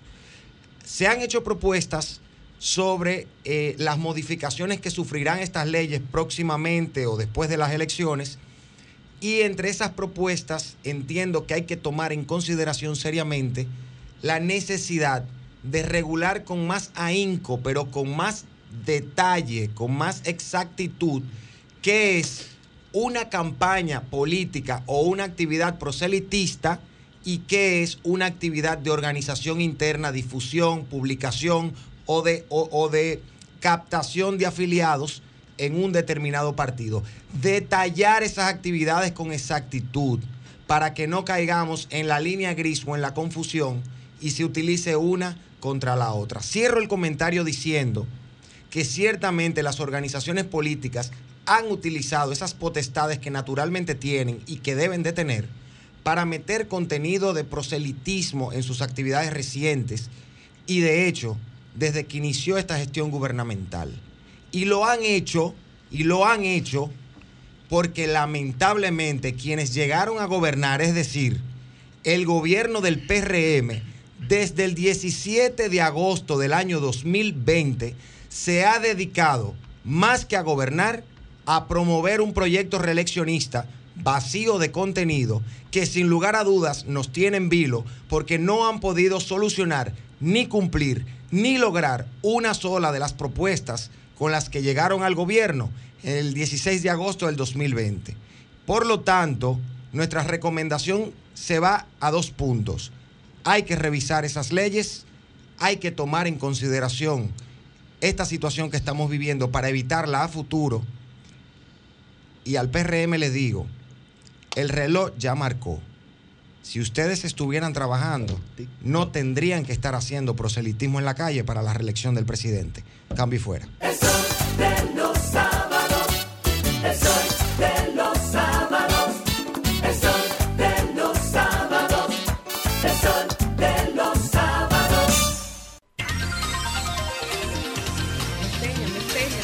A las 8 y 13 de la mañana continuamos nuestra ronda de comentarios y es el turno del periodista joven. Muy buen día, Cristian Cabrera. Buenos días, compañeros. Peseta, 25 de junio, año 2022. Día de las pesetas, pero tú no eres tan joven, Aquí Cristian. está, no, porque uno va heredando, uno va heredando. Señores, miren, yo quiero tratar hoy dos cosas brevemente.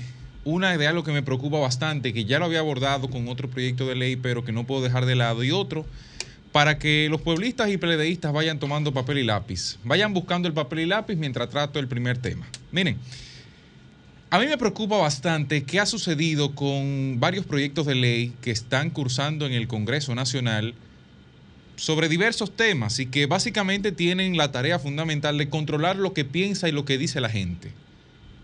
Y eso no puede ocurrir en un país democrático. Y eso no puede ser aprobado bajo ningún concepto con las formas en las que tiene en la actualidad.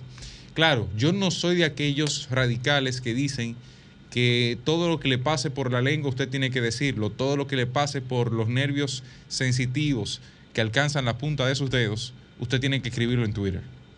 Ahora, tampoco es para que usted esté sesgado de inicio y que la laceración de cualquier sentimiento que pueda tener un funcionario pueda entonces llevarlo usted a prisión. Y eso es básicamente lo que se ha hecho con tres proyectos de ley que han estado siendo depositados, una parte por el Poder Ejecutivo, otra parte por legisladores del Partido Revolucionario Moderno. Entre ellos, el proyecto de ley de ciberseguridad. En primera instancia, hubo uno depositado por Farideh Raful en el Senado y otro depositado por el Congreso con la misma noción, por el, por el Poder Ejecutivo con la misma noción. El otro es el de publicidad gubernamental, que puede llegar al punto de cerrar un medio de comunicación. ¿Le hace eso? Imagínese usted que mañana usted no puede escuchar Sol porque aquí se dijo algo que no le gustó a un funcionario público. Ay, ay, ay. Y hay un tercer proyecto que es el de honor, buen nombre, que sí o qué, patatín, Intimidad. etcétera, etcétera. Que bueno, la intención pudiera no ser negativa, sin embargo, la, la facilidad en el lenguaje utilizado, eh, que, eh, o sea, lo que utiliza en el lenguaje jurídico de ese proyecto de ley permite una facilidad amplísima para que cualquier funcionario pueda ir a un tribunal y decir, no, no, no, miren, lo que me hizo fulano me hace daño y como me hace daño, tiene que ser judicializado. Miren, con la ley 6132 y como cinco leyes más que hay en República Dominicana que regulan y llevan hasta prisión por pensar y por expresarse, basta. La injuria y la difamación están bien claras en esos proyectos, bien claras en esas leyes ya, que ha sido lo que se ha venido aplicando en República Dominicana. Y si bien vale una actualización para incluir ahí redes sociales y demás, no es cierto que vale una, un encasillamiento del pensamiento y de la crítica, que es básicamente la labor de los medios de comunicación y de un ciudadano que tiene derecho a eso. Eso no es válido. Sí que me preocupa bastante y espero que el gobierno dé marcha atrás, porque me parece muy extraño que en tan poco tiempo se haya sometido tantos proyectos de ley similares en un gobierno como este que dice ser democrático. En otro tema, y espero que ya los pueblistas y peledeístas hayan buscado su papel y lápiz. Miren, las elecciones de Colombia del pasado domingo, la segunda vuelta electoral de ese país, me parece que le da una lección a los políticos dominicanos que si le ponen atención pudieran hacer lo necesario para que no se repita ya, no se repita aquí lo que ya sucedió. Y lo explico. En la primera vuelta electoral, Gustavo Petro alcanzó un 40% y un poquito más de los votos en las elecciones. En, eh, en esa misma contienda, el señor Rodolfo Hernández alcanzó un 28% para las elecciones y Federico Gutiérrez, o Fico Gutiérrez, representante del Uribismo, alcanzó un 23.94% de las elecciones, un 24%, para redondearlo ahí. ¿Qué pasa con esto? Bueno, que pudiera ser poco más, poco menos, uno atrás, uno adelante, la forma en la que la Fuerza del Pueblo y el Partido de la Liberación Dominicana estén atrayendo los votos. No es verdad que el PRM hoy tiene más de esa cifra que alcanzó Petro en la primera vuelta en Colombia. No es menos cierto que el Partido de la Liberación Dominicana y el Partido Fuerza del Pueblo están en una batalla a ver cuál logra alcanzar o logra mantener la segunda posición de cara al torneo electoral vigente. Pero ahora bien, si se fragmentan en ese proceso y mantienen el ataque que pueden tener en alguna medida entre ellos, puede ocurrir lo que en Colombia. ¿Qué ocurrió allá? Bueno, una vez pasadas las elecciones, Fico dice, yo votaré por Rodolfo Hernández para detener esto, aquello, Sutanejo y Perencejo. Pero se le propuso a Rodolfo Hernández una alianza. Se le propuso el respaldo, el endoso de todo el aparato electoral de esa organización política que había obtenido un 23%, 24%. Eh, el señor Rodolfo Hernández sencillamente dijo que no.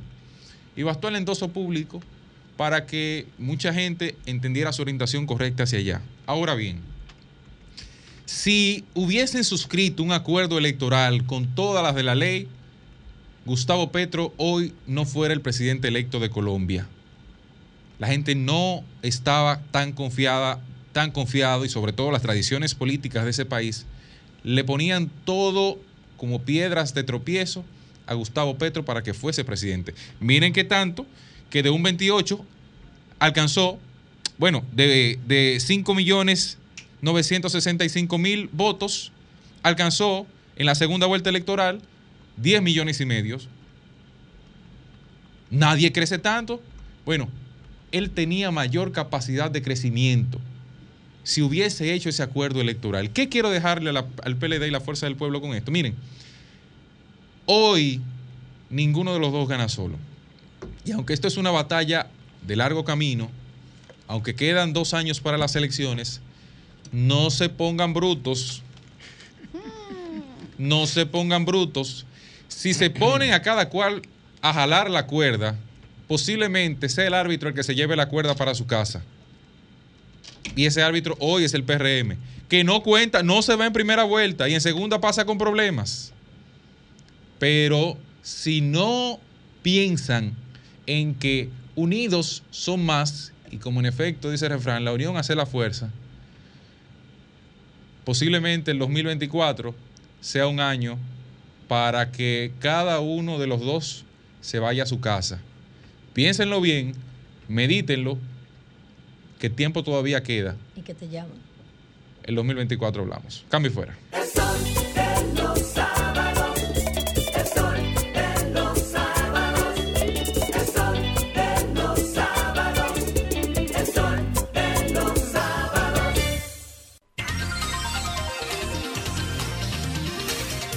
A las 8 y 21 de la mañana es el turno de la regidora del pueblo. Muy buen día, Liz Mieses. Muy buenos días, Yuri. Buenos días a todo el equipo de Sol de los Sábados. Buenos días a todas las personas que nos sintonizan por esta plataforma RCC Media. Antes de iniciar mi comentario, inicio con un tuit del buen amigo José Pintor, mejor conocido como Pinky Pintor. A muchos le hace falta ver cómo va el mundo para valorar cómo va esta media isla. En medio de semejante crisis global, somos la envidia de muchos, menos de nosotros mismos. Con este tuit abro hilo diciendo, hablamos de, hablamos de campañas políticas, de críticas al gobierno por una supuesta acciones reeleccionistas, una supuesta campaña reeleccionista donde vemos partidos de la oposición que desde el inicio no se tomaron ni siquiera el luto de afrontar su pérdida y lo que se han dedicado a hacer campañas políticas, tanto el PLD y los cinco candidatos o seis candidatos que tienen precandidatos a la presidencia, pero quien ha llevado la voz canta- cantante a esto es el profesor Leonel Fernández en la Fuerza del Pueblo, quien no ha parado, hay que reconocer que con, el, con su edad se ha mantenido muy activo en las calles, cosa que mucha gente no pudo verlo en su momento, ya que el profesor Leonel Fernández nunca fue muy de, de estar con la gente. Y abro esto diciendo, los partidos pasantes, o el partido pasante, porque tenemos que reconocer que tanto el PLD como la Fuerza del Pueblo vienen siendo el mismo partido, son de la misma escuela. Son el Partido Nuevo y el Partido Viejo. Fueron partidos que duraron 16 años en el poder. 16 años sin resolver un solo problema fundamental en la República Dominicana. Y le hago, y le hago un llamado también a la gente de que me mencione uno solo que haya resuelto el PLD. Si se resolvió el agua, si se resolvió la electricidad, si se resolvió la educación. Hoy contamos con un gobierno que apenas va a cumplir dos años en medio de una pandemia que como bien dice este tuit, que lo veo sumamente lúcido, el tuit de Pinky Pintor, no nos, estamos, no nos estamos frenando a ver la situación de nuestro país cuando la ponemos en, en comparación con otros países de Latinoamérica y del mundo. Esta inflación que ha chocado directamente al mundo y ver cómo la República Dominicana hoy en día, vemos la revista Mercado que manda, que, que comenta en, un, en su escrito, que la inflación mundial ha llegado a tal punto donde se está convirtiendo insostenible, sin embargo que en la República Dominicana se ve una luz de esperanza. Mi comentario principal no iba a ser enfocado en este ámbito, pero no podía quedarme callada con el comentario de mi, com- de mi compañero, quienes quieren afrontar una realidad errónea, hablando de campañas políticas donde los partidos opositores son los que llevan esa, esa bandera cantante. Y entro en el comentario ya base. Señores, en esta semana en el Congreso de la República Dominicana, en la Cámara de Diputados, se reunieron el CODOXI. El CODOXI es la, Colegio el Colegio. Dominicano de Psicólogos, efectivamente, haciendo un llamado para poder eh, darle seguimiento a este proyecto de ley que va enfocado en lo que es la psicología y la psiquiatría, en beneficio de, esos problemas de salud mental, un proyecto de ley impulsado por el diputado Aníbal Díaz del Distrito Nacional, precisamente de la circunscripción número 2. Y quiero hacer énfasis en eso, de que ha sido un proyecto que a la hora de presentación contó con la firma de 132 diputados y ya tiene meses en este Congreso. Y en diferentes ocasiones nos hemos referido al Congreso que tenemos hoy en día, que tiene muchas luces, pero también tiene muchas sombras. A todos los diputados de la República Dominicana, le hacemos, yo le hago un llamado particularmente de que el problema de salud mental es un problema que se ha cuantificado a raíz de la pandemia del COVID-19 y de que debemos de poner énfasis en ese tipo de proyectos que son proyectos para beneficio de todos los dominicanos, un proyecto para beneficio de nuestro país. por lo que le hago un llamado a los diputados y a las diputadas. Vamos, señores, a trabajar, trabajen por legislar ese tipo de proyectos, porque verdaderamente a veces uno se pregunta qué está pasando en la Cámara de Diputados. ¿Qué está pasando? Porque vemos proyectos sumamente insignificantes que se aprueban. Sin embargo, los proyectos que deberían ser los marcos, el buque insignia de esta Cámara de Diputados, con tantos jóvenes ilustres que tiene dentro, se están quedando atrás. ¿Y cómo va a ser eso? Debemos de buscar la calidad de esos proyectos, de que se conviertan en una realidad. Y en días anteriores, en una entrevista, hablaba de lo que es los representantes, ustedes los diputados, que son representantes de cada una de sus demarcaciones, vamos a legislar por la República Dominicana, señores, vamos a buscar proyectos que verdaderamente sean para beneficio de cada uno de los mismos. Cambio fuera.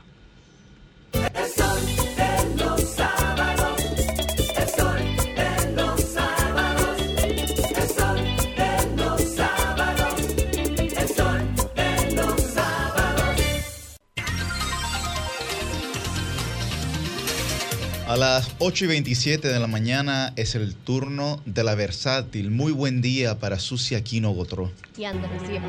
Y Eva Andrés. La licenciada, la, la, la, la licenciada denunciando los males. Muchísimas gracias compañeros, feliz de estar aquí ocupando un lugar en esta silla, dedicar mi comentario en el día de hoy a mi querida prima, primita para mí, Yolimar Mañón Gotró, quien pues eh, reside en la hermana provincia de La Romana y en el día de ayer en San Pedro de Macorís, pues obtuvo su título de la Universidad Central del Este como doctora en medicina magna cum laude, finalizando esta etapa de estudios, una joven excelente, joven ejemplo académico y pues digna representante de nuestra familia de la cual nos sentimos muy orgullosos. Se une a su hermana Trinidad Mañón Gotró, quien ya eh, pues es médico desde hace eh, unos años antes que ella porque eh, pues es, es mayor que, que Yolimar. Así que un beso grande para mi querida prima en este logro importante que no solo lo celebra ella, sino que lo celebramos todos nosotros. Señores, de inmediato comentar varias informaciones. Celebro la presencia del presidente eh, Luis Abinader en un eh, recorrido que hizo por la provincia de Asua para estar supervisando algunas obras que ejecuta el gobierno en esa localidad. Esto, eh, pues, importantes obras que en conjunto con el Ministerio de Obras Públicas y presencia del ministro de Línea Ascensión estuvieron eh, mm, visualizando los avances que son superiores a 6 millones de pesos invertidos en esa localidad. Están trabajando en obras eh, prioritarias para la provincia y algo que señaló el presidente que es importante que se tome en cuenta y que se ejecute, por supuesto, como parte de las tareas que tiene que hacer el gobierno, que no es solo hacer las infraestructuras, sino también... Eh, potencializar a través de estas obras la creación de empleos. Es algo que en un país eh, saliendo de la pandemia, en medio de este panorama internacional, es sumamente necesario. Dijo Luis Abinader que no solamente deben trabajar en esta infraestructura, sino que la creación de empleos es el círculo virtuoso del desarrollo para romper con el círculo vicioso del subdesarrollo. Y debemos de estar pendientes palabra por palabra de esto que dice el presidente que sea materializado y llevado a la realidad para el bienestar de todos los dominicanos especialmente de quienes en esta etapa eh, pues necesitan recuperar espacios de trabajo para mejorar sus condiciones económicas y sus condiciones de vida.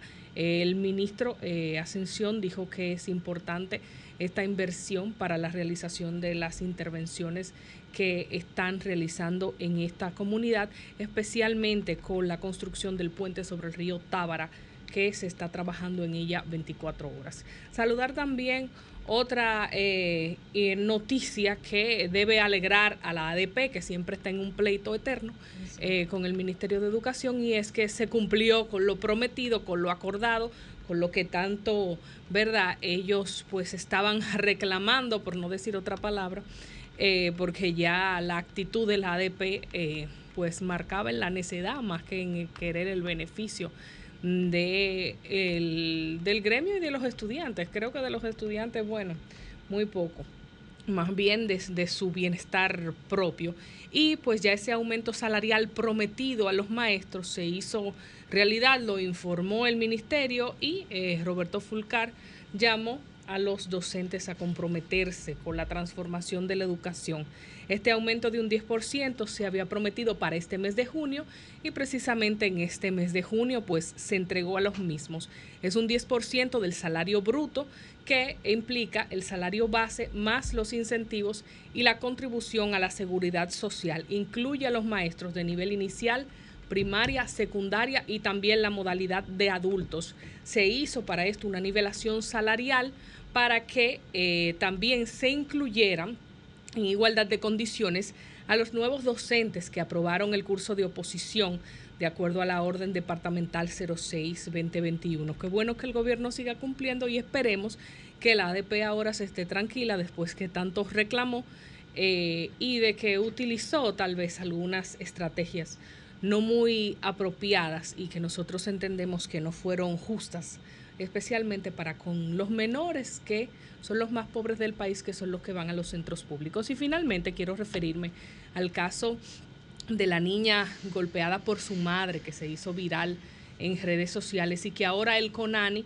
que es lo que tiene que estar haciendo, pues eh, informó que ya la niña está en manos de un familiar y ellos están trabajando junto con el Ministerio Público para eh, investigar este caso, para eh, someter a la justicia que están eh, realizando todo este tema contra la madre, la agresora y, todos los que estén involucrados en este caso. Es importante esto, esto fue en el municipio Gaspar Hernández, provincia Espaillat, a una niña de aproximadamente dos años de edad. Todos vimos el video, lo que pasó, cómo ella la golpeaba, como este video era, parece que dirigido al padre de la menor, le voceaba, es lo que tú quieres, que la maltrate, decía que, que a la niña que sufra, le dijo perra a la niña, como usted a su, a su propia hija le dice perra, le alaba el pelo, le dio patadas, le dio galletas, golpes hasta más no poder.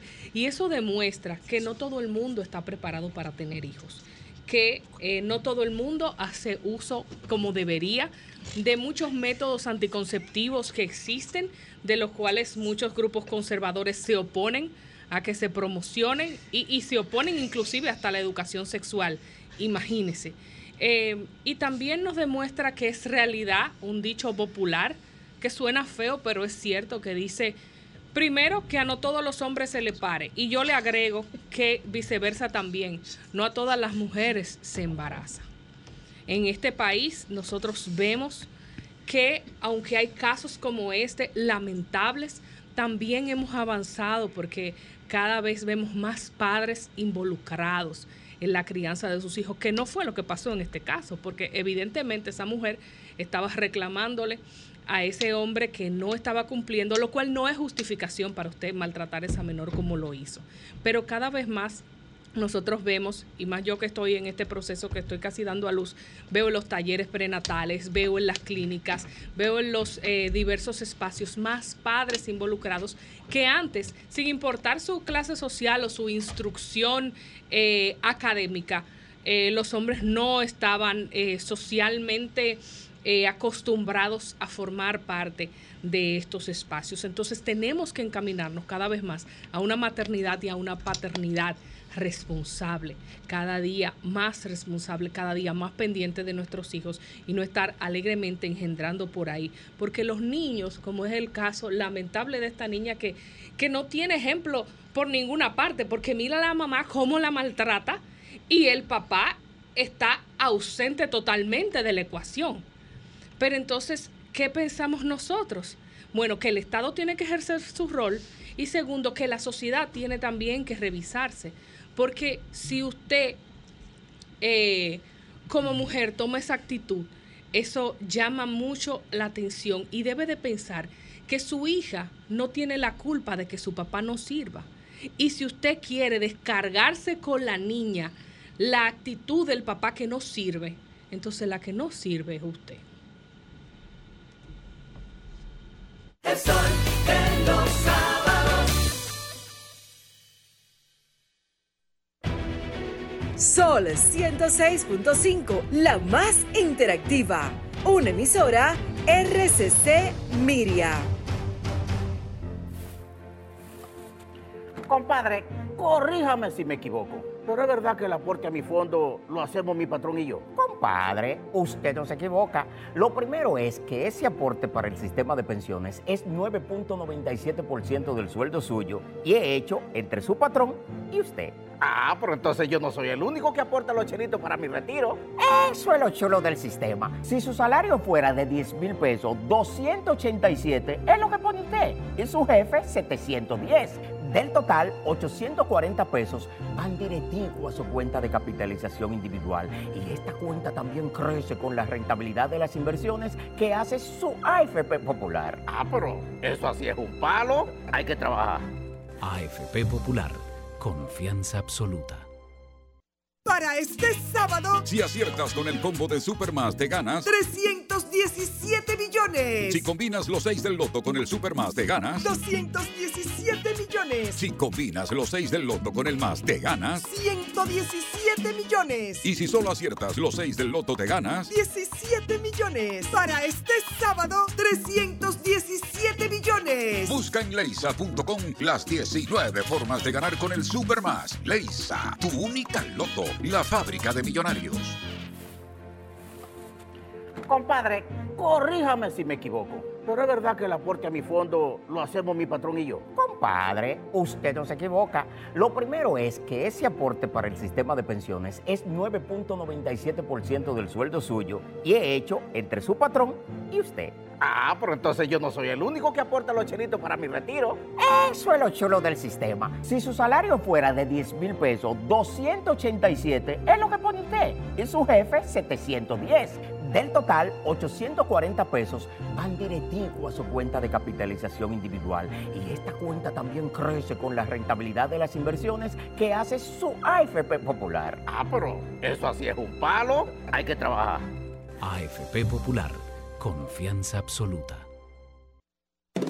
Si tú quieres ganar, ven, llévate de mí, deja de coger palmol y delivery pedí. Ahorra aquí, ahorra aquí. Por cada 300 pesos o su equivalente en dólares que aumentes en el balance promedio mensual de tus cuentas de ahorro Banreservas, puedes ganar uno de los tres premios de 50 mil pesos semanales y tres premios finales de un millón de pesos. Promoción válida desde el 16 de mayo al 31 de julio 2022. Ahórrate lo pequeño ganando en grande con Banreservas, el banco de todos los dominicanos. Niels Bolin inventó el cinturón de seguridad hace más de 50 años. Estudió los principales riesgos de accidentes de tránsito en automóviles y desarrolló un dispositivo para minorarlos, evitando millones de fatalidades en todo el mundo. Como Niels, en la Superintendencia de Bancos también trabajamos para protegerte, velando por tus derechos y reduciendo los riesgos a través de la supervisión y la regulación bancaria, porque cuidando del sistema, cuidamos de ti. Superintendencia de Bancos de la República Dominicana. 75 años por un sistema financiero sano y para todos. Compadre, corríjame si me equivoco. Pero es verdad que el aporte a mi fondo lo hacemos mi patrón y yo. Compadre, usted no se equivoca. Lo primero es que ese aporte para el sistema de pensiones es 9.97% del sueldo suyo y es hecho entre su patrón y usted. Ah, pero entonces yo no soy el único que aporta los chelitos para mi retiro. Eso es lo chulo del sistema. Si su salario fuera de 10 mil pesos, 287 es lo que pone usted. Y su jefe, 710. Del total, 840 pesos van directivo a su cuenta de capitalización individual. Y esta cuenta también crece con la rentabilidad de las inversiones que hace su AFP Popular. Ah, pero eso así es un palo. Hay que trabajar. AFP Popular, confianza absoluta. El sol de los sábados.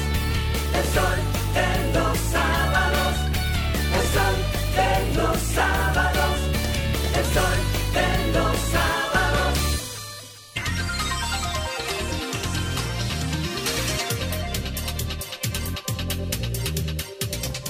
A las 8 y 40 de la mañana es el turno de la embajadora del pueblo. Muy buen día para Milicen Uribe.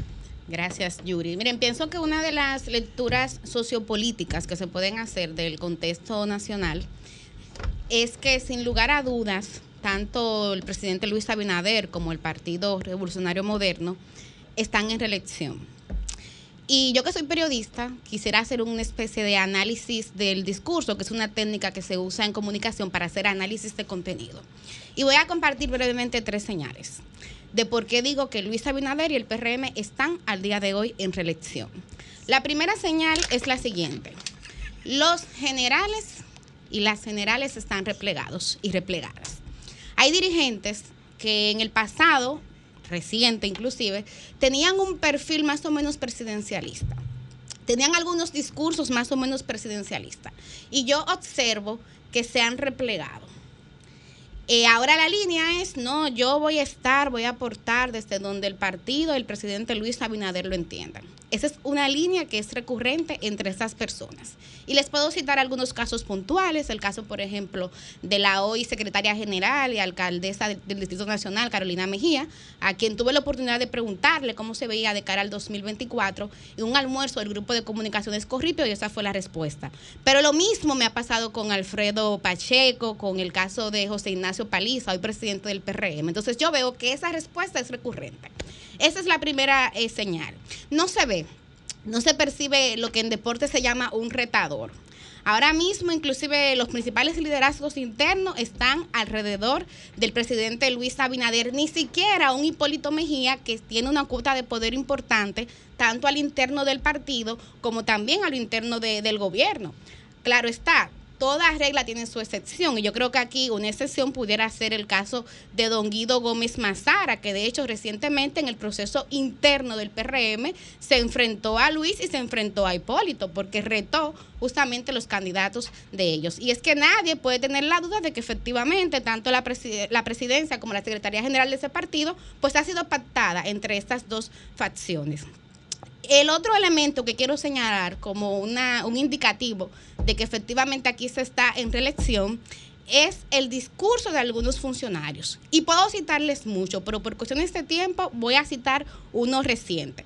Me refiero al doctor Santiago Jacín, quien es director ejecutivo de Senasa, pero que hay que recordar fue quien coordinó el sector externo de la campaña del presidente Luis Abinader.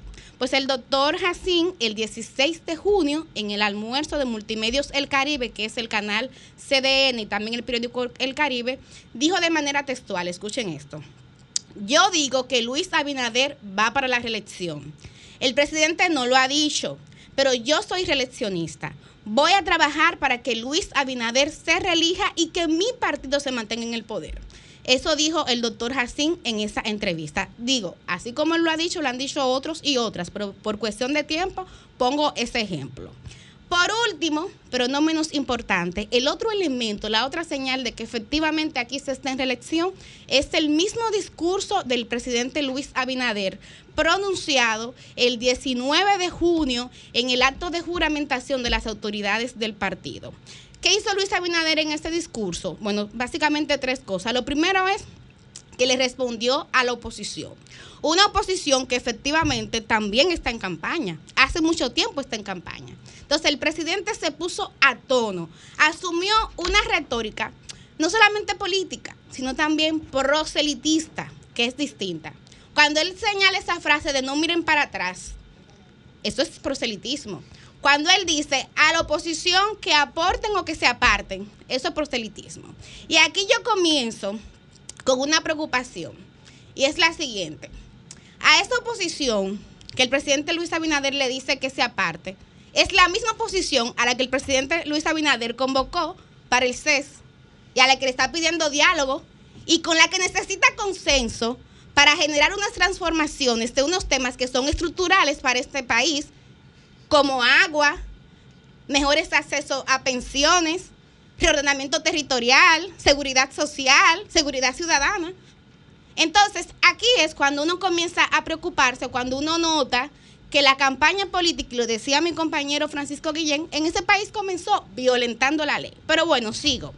El otro elemento, y aquí eh, yo pienso que todos pudieran estar de acuerdo, es cuando de manera textual el presidente Luis Abinader llamó a los militantes del partido a las calles. Él dijo, desde ya todos saldrán a las calles con la fuerza de sus ideas y a defender el resultado de las políticas del gobierno, a conversar y a escuchar todos los sectores. ¿Y qué me choca de esto? Bueno, hay una ley, hay dos leyes para ser precisa, pero hay una ley electoral y política que prohíbe justamente actos en la calle.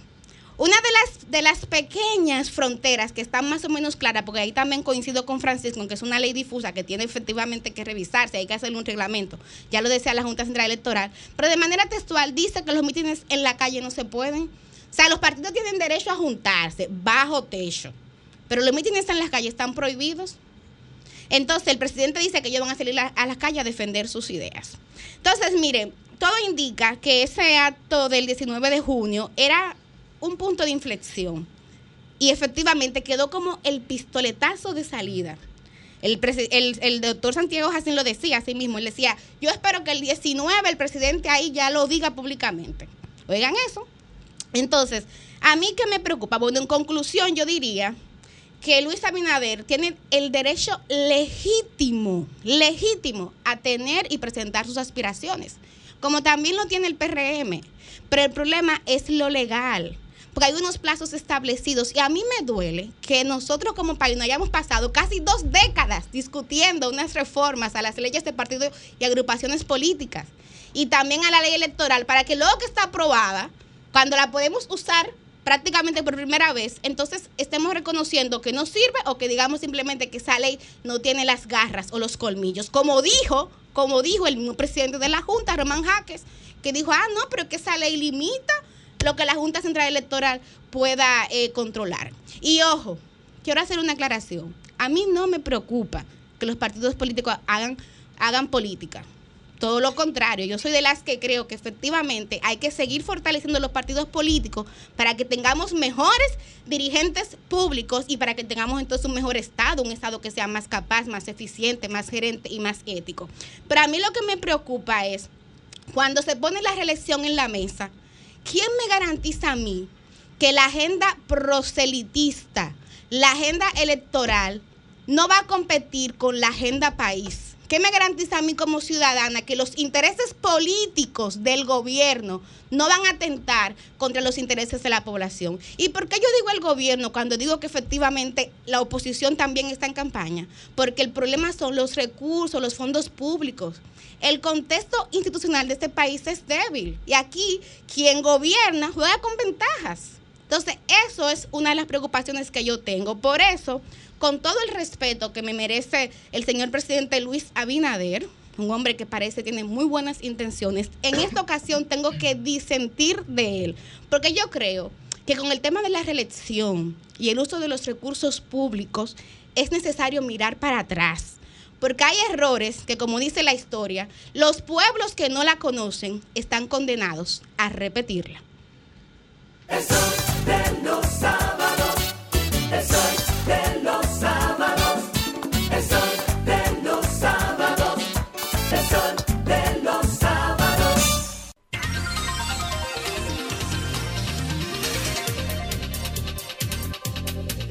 8.49 minutos en este su espacio El Sol de los sábados y vamos a darle paso al comentario central de un popi que anda de barrio en barrio en sus labores eh, de, bueno, de partidarias que le tocan, que le corresponden. Dígalo, proselitistas. Proselitistas. de es-. Lo, que- lo que pasa es que lo más difícil en un político es que la gente pueda asociar su nombre con su cara. Hay que estar en contacto con la gente. ¿entiendes? El teórico y titán de la juventud, coordinador de este programa, Yuri Enrique Rodríguez. Gracias, Susi, gracias a todos. Miren, este caso que se ha dado en los Estados Unidos, eh, que mis compañeras me estaban atacando un poco de que yo no había, digamos, hecho un análisis sobre el tema.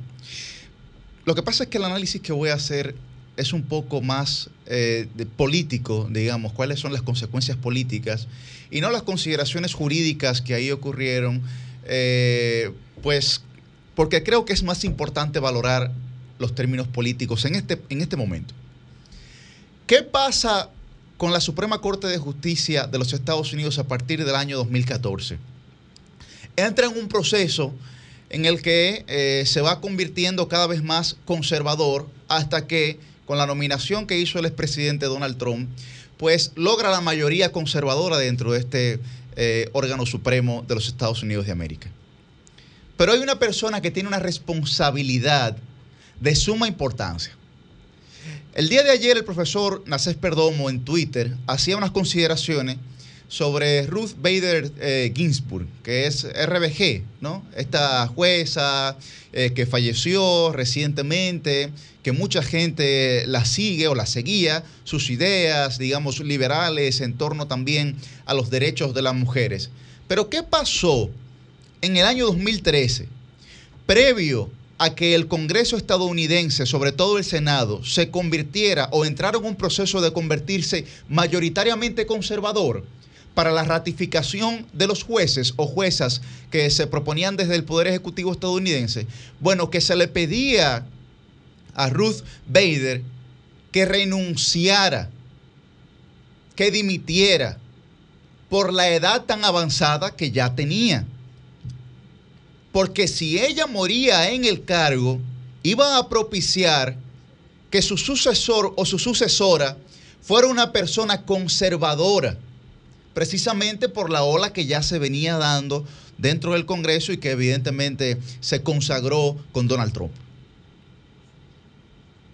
Ese es el verdadero legado de esa señora ahora mismo con lo que ocurrió en la Suprema Corte de Justicia estadounidense. Y ahí nosotros vemos la incapacidad que tienen algunos actores políticos, porque yo considero que un juez de la Suprema Corte de Justicia aquí en Estados Unidos es un actor político. Es un actor político definitivamente. Ahí vemos cómo algunos actores políticos, por ego, por no querer, querer ceder el paso, toman decisiones que creen certeras hasta que el tiempo le demuestra lo contrario. Recuerdo una, frase del Papa eh, Francisco que decía, a veces hace falta dar un paso atrás o un paso al lado para seguir siendo útil. Decía Churchill, el gran problema de los hombres y las mujeres de nuestra época es que no quieren ser útiles, sino importantes. Y ahí, evidentemente, hay un mensaje claro para una serie de políticos que se puede aplicar en la República Dominicana. Porque aquí decimos, bueno, no, no, es que los líderes actuales se creen caudillos. No, pero es que siempre ha sido así. Siempre ha sido así porque eh, se refleja el legado de Bosch, el legado de Balaguer o el legado de Peña Gómez, porque aspiraron hasta el día que se murieron. Hasta el día que se murieron, aspiraron. ¿Y cuál fue el daño que eso le ocasionó a la democracia? Miren ahí, por esa señora no tomar una decisión previa, consciente, con una visión de futuro, con un sentido sobre todo de la historia, que a veces los líderes la pierden. ¿Cuál es el resultado hoy? A que la Suprema Corte de Justicia sea mayoritariamente conservadora y que haya tomado esa decisión de, eh, digamos, darle la facultad a los estados de que decidan si prohibir o no el aborto. Asimismo pasa en la política. Pero además las consecuencias políticas en un momento de crisis como este, para los Estados Unidos, para el presidente Biden, que se pronunció, se pronunció Obama, su esposa, etcétera, es de un tanque de oxígeno, prácticamente, lo que esto ha venido a darle a la, a la administración de Biden. ¿Por qué? Porque la gente ahora comenzará a manifestarse y ya comenzó a manifestarse en contra de esta decisión que ha tomado la Suprema Corte de Justicia y no en contra, por ejemplo, de temas como la inflación, no en contra de temas como la alza de los combustibles, no en contra de temas como, por ejemplo, eh, digamos, el sentido económico general que afecta ahora mismo a los Estados Unidos, que está en su mayor grado de inflación desde hace 40, 50 años. Es evidentemente un tanque de oxígeno porque todos los jóvenes digamos, de la generación actual, que viven en los Estados Unidos nacieron conociendo el aborto como un derecho fundamental. Por lo que evidentemente esa generación que no acepta ningún tipo de discriminación, que ya nació, que es la actual, se va a manifestar no en contra de la pesadumbre económica, sino en contra de este tipo de actuaciones. Por eso es un beneficio para la administración de Biden. A pesar, a pesar de que hayan eh, comentarios y posiciones que estén en contra de esto. Ahora, políticamente es extraordinariamente conveniente para Biden. Extraordinariamente conveniente para Biden. Hay muchos factores, hay factores, digamos, de creencia, de salud, de derechos humanos y políticos. El político va a prevalecer por encima de los demás. El político va a prevalecer por encima de los demás. Un factor jurídico también. Va a prevalecer el político por encima de los demás. Y eso, y eso es así. Así que yo espero que los actores políticos, primero comenzando con esta señora Ruth Bader, que fue el origen, la raíz, su error, eh, digamos, su actuación egocéntrica, dio pie a que la Suprema Corte de Justicia se constituyera mayoritariamente conservadora. Esa actuación. Por eso cuando los actores políticos, cuando los líderes no saben retirarse a tiempo, su legado se ve nublado por los errores que cometen cuando pierden el sentido de la historia. A pesar de haber cumplido ya su rol histórico. Es ahí donde está la situación. Y yo creo que debe de, servir- de servirnos como reflexión, porque entonces ahora la realidad en Estados Unidos se va a distor- distorsionar por un error que cometió una persona y las protestas se van a enfocar no en la necesidad estructural en términos financieros y económicos que está sufriendo un país, sino simplemente en un tema como el aborto, que aunque genera muchísima disidencia, muchísima discrepancia, sí es verdad que hay que decir que no afecta la vida cotidiana de la gente tanto como lo pueden hacer los asuntos económicos o como lo puede hacer simplemente la dignidad generalizada de una sociedad que debe de vivir en sentidos colectivos cada día mejor. Cambio fuera. Sol. Sol 106.5, la más interactiva. Una emisora RCC Miria.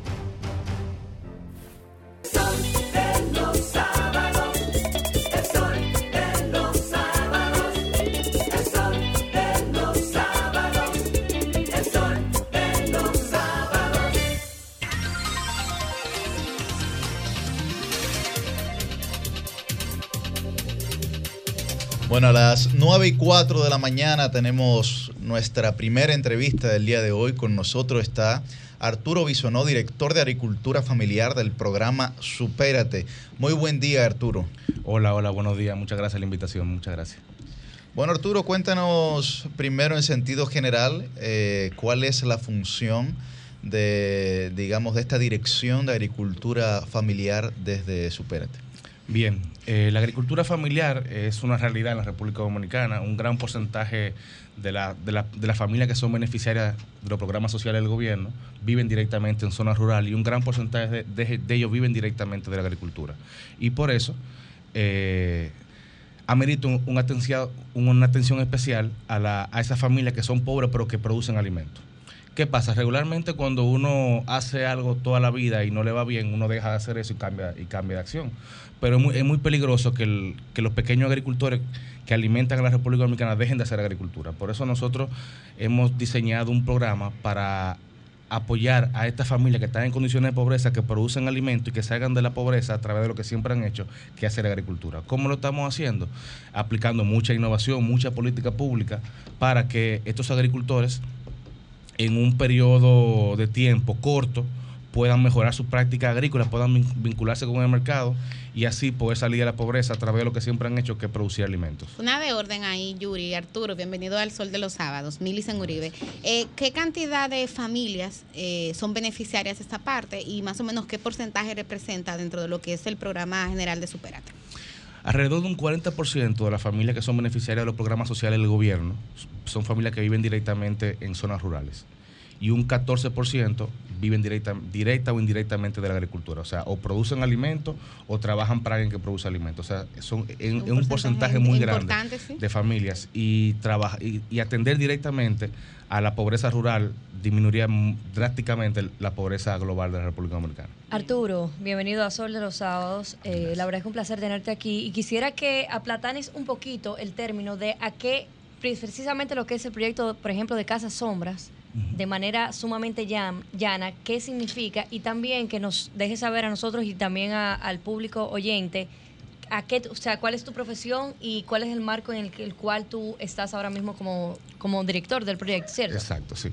Bueno, yo soy ingeniero agrónomo, yo estudié en Chile y me he especializado en innovación para la agricultura. Eh, el programa de, de agricultura familiar, tal como mencioné, es un programa que trabaja directamente con agricultores en condiciones de pobreza.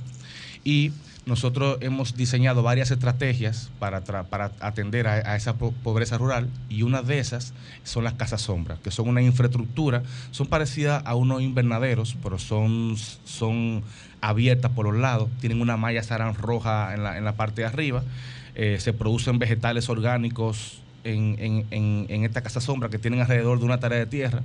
Y nosotros lo que hemos hecho es aumentar la productividad de esa, del metro cuadrado de producción para que cinco o seis familias trabajen ahí y puedan alimentar a su familia, que es uno de, los- uno de, la- de las metas de la, de la agricultura familiar. Y la segunda es vender el excedente. Tengo entendido, y perdóname que te interrumpa, que hayan que podido crear alianzas con el sector privado para la compra de, eso, de esas personas, de esos, esos productos que... Excelente. Sí, sí, completamente. Uno, uno de, las, de los trabajos que hemos realizado, de los más fuertes, es hacer las vinculaciones con el mercado. La agricultura familiar tiene dos líneas de acción. Seguridad alimentaria para la familia y esa, y esa zona donde estos agricultores producen. Y una segunda es la venta del excedente para que la familia ataque la pobreza monetaria. Nosotros le hemos dado mucha prioridad al tema de la venta. O sea, nosotros pasamos de que, de, de que antes una casa sombra se consumía el 80% y el 20% se vendía, nosotros pasamos a que ellos vendan el 80% y el 20% se lo coman. Ese 80% ha hecho que una casa sombra pasara de 200 dólares mensuales de ingresos a 1.000, 1.500 hasta 2.000 dólares. Y la estrategia principal de cómo lo hemos logrado es haciendo la vinculación directa con el mercado. Nosotros nos hemos sentado con Wendy's, con Pricemark, con el Bravo, con el Nacional, con restaurantes de alta gama. Como ellos están produciendo productos que son muy premium, o sea, estamos hablando de, de le- de lechugas orgánicas, de zanahoria orgánica, de tipos de variedades de lechuga que son que tienen un alto un alto nivel en el mercado. Hemos logrado que ellos aumenten significativamente el precio y eso hace que el metro cuadrado de producción aumente también drásticamente y eso hace de que ellos aumenten su ingreso por encima por claro. encima de lo que de lo que se le llama línea de la pobreza. O sea, al final, cuando hacemos que un agricultor llegue a 200 dólares, 300 dólares por familia, estamos hablando que ya salió de, de- de línea de la pobreza. Y eso, si lo hacemos sostenible en el tiempo, son familias que van a salir rápidamente, o sea, que no, que no van a necesitar la tarjeta. Que al final, la meta que tenemos nosotros como Superat y sobre todo como el programa de agricultura familiar, es que estas familias pasen por una curva de trabajo con el programa, cosa de que salgan rápidamente del programa. O sea, que sea presidente, mire, muchas gracias, ya no lo necesitamos. Claro. Esa es la meta última que tenemos nosotros como el programa. Arturo, Eh, eh, Franzo Similis. eh, eh, esa visión integral que tiene, que tiene eh, digamos, la Dirección de Agricultura Familiar eh, junto con los demás programas de Superate, me parece muy loable, hay que saludarla y de hecho creo que son de las políticas que hay que seguir fomentando. Esa, esa transición que hacen los beneficiarios de este programa y las personas, digamos, que están integradas eh, hacia una cultura, digamos, de generación de riquezas a partir de lo que ustedes vienen haciendo, eh, tiene vocación de que estas personas luego puedan, eh, digamos, corporativizar esta, esta producción, tiene vocación de que las familias que hoy se benefician y que pueden tener ingresos de 200, 300, 400 dólares puedan luego empezar a formar sus empresas y ya digamos que esto sirva como un impulso y poder continuar ese trabajo para expansión. ¿Cuál es la visión que ustedes tienen con respecto a ese punto? Claro que sí. Uno de los modelos que son lo, más utilizados en el mundo rural son las cooperativas. Claro, pasan por unos procesos de acompañamiento, unos procesos de, de capacitación, de generar capacidades en ellos, que toma un poquito de tiempo, pero nosotros hemos tratado de, de acortarlo más rápido, o sea, de, de que pasen de la situación actual a que puedan ser cooperativas eh, lo, más, lo más rápido posible. Tenemos un caso que me gustaría comentar, que es el caso de Villapopi, no sé si lo, si lo, si lo Sí, recuerdan. sí, no. Villapopi fueron los agricultores que fueron desalojados del Parque Nacional Valle Nuevo, por allá en el 2016. ¿verdad? El ministro Domínguez Brito, junto con el sector privado, hizo una reubicación de, una gran cantidad de agricultores de, Valle Nuevo y los únicos que fueron eh, ubicados en, un terreno con casa, con, con tierra para poder producir, fueron esos agricultores. Pero ya hecho todo ese proceso, hubo, hubo una pregunta que faltó por responder, que, era si, si estaba resuelto el problema solamente con reubicarlos. Entonces ahí ahí donde, donde, donde aflora una de las pobrezas más grandes, que es la que está en la mente de esta familia. Entonces, ellos pasaron un proceso, un, un tiempo de limbo, entró el COVID, o sea, se, se acrecentó el tema de la desconfianza, se había mencionado que los- lo, lo iban a reubicar de nuevo, e- ellos no confiaban en el agricultor que estaba al lado, mucho menos confiaban en una autoridad. Entonces nosotros en el- a, a septiembre de 2020 llegamos a esa comunidad con, con la idea de poder a- hacer un impacto interesante. Y empezamos un proceso integral de trabajar primero en la confianza de ellos, luego en- de trabajar en el mejoramiento de los sistemas de riego, ellos empezaron a, a hacer un buen uso del agua, ellos empezaron a planificar su siembra, empezamos a hacer las primeras reuniones con, con- con los mercados, empresas de, de mucho renombre eh, que, venden eh, alimentos empezaron a flexibilizar cómo ellos compraban a estos pequeños agricultores y empezamos un proceso público-privado a apoyar a esta, esta, estas 55 familias que viven ahí, de las cuales 24 solamente eran agricultores. Estas familias hoy en día, estamos hablando de casi dos años, tienen cooperativa, tienen camión refrigerado, le venden a Pricemart, le venden a Wendy's, le venden a Superfresh, le venden a cinco restaurantes en Santo Domingo.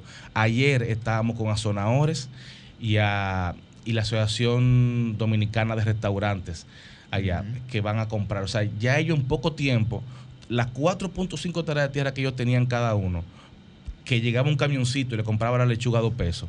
Ellos se ríen de, esa situación que ellos vivían antes, porque hoy en día están vendiendo la lechuga a 25 o 30 pesos. O sea, ya la- en dos años hemos logrado que esos agricultores pasaran de una línea en que ellos ni se imaginaban que iban, a poder pasar. Por eso nosotros tuvimos que llegar ahí, de Santo Domingo hasta Villapopi, casi, casi en Valle Nuevo, llevar a compradores que nunca que no se imaginaban que un proyecto así eh, estaba creado. Y hoy en día realmente ta- estamos viendo ta- estamos viendo familias que están cambiando su vehículo, ya hay algunos que han comprado una- un camioncito, ya, ya hay algunos que están cambiando su baño, o sea, realmente estamos viendo el progreso. Y, y- y sacar a la gente de la pobreza no, no- no es algo de la noche a la mañana, es muy, es muy complicado.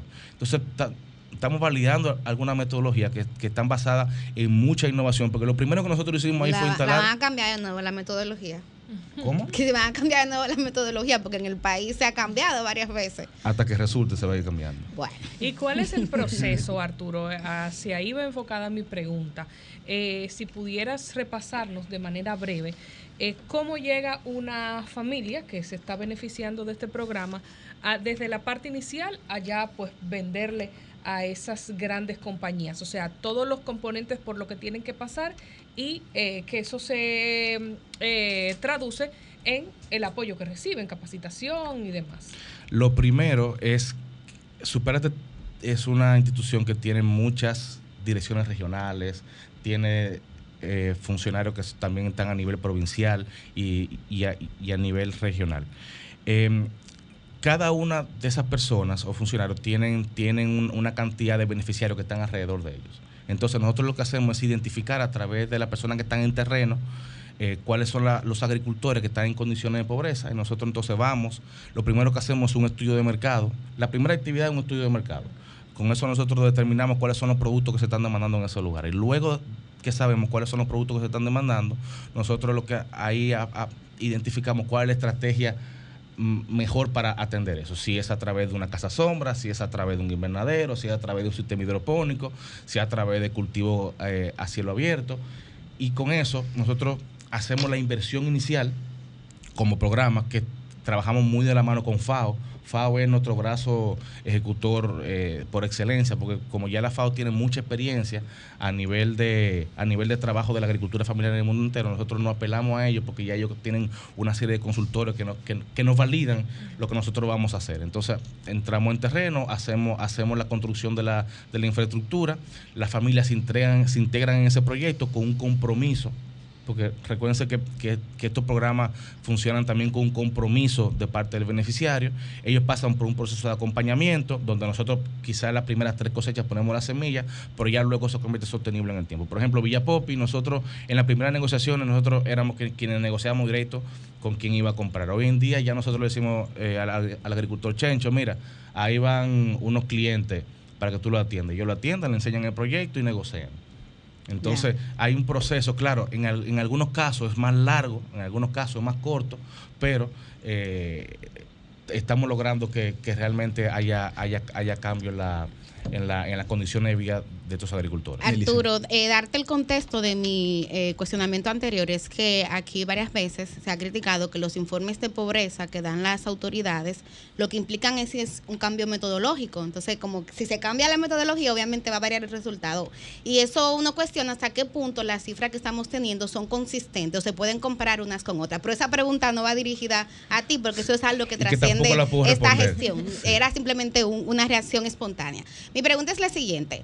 ¿Hasta qué punto esta dirección no entra en duplicidad con el Ministerio de Agricultura? Me gustaría saber si hay algún punto de interconexión, porque hay un 100%. reclamo también como de no tantas instituciones haciendo lo mismo. Y la otra pregunta que tengo, tal vez mucha de la gente que nos escucha y nos ve se la, se la hará. O sea, ¿hasta qué punto este programa impacta en el tema de la inflación en República Dominicana? ¿Hasta, hasta dónde pudiera ayudar a que las familias dominicanas eh, no tengan que estar pagando productos más caros, sobre todo productos agropecuarios, que son los que emanan de este programa? Bien, respondo a la primera pregunta. Nosotros tenemos un acuerdo, varios acuerdos con, con las instituciones que son del gabinete agropecuario. Por ejemplo, un acuerdo con el Ministerio de Agricultura que ellos nos dan apoyo en terreno. O sea, cuando nosotros vamos a implementar un proyecto, por ejemplo, en Mao, el Ministerio de Agricultura es quien nos da asistencia con los camiones para movilizar la materia orgánica, nos dan asistencia luego que ya se implementó el proyecto, sus técnicos son los que van a darle seguimiento. Nosotros, nosotros tenemos equipo para asegurarnos que, la, que, el, que el trabajo se haga,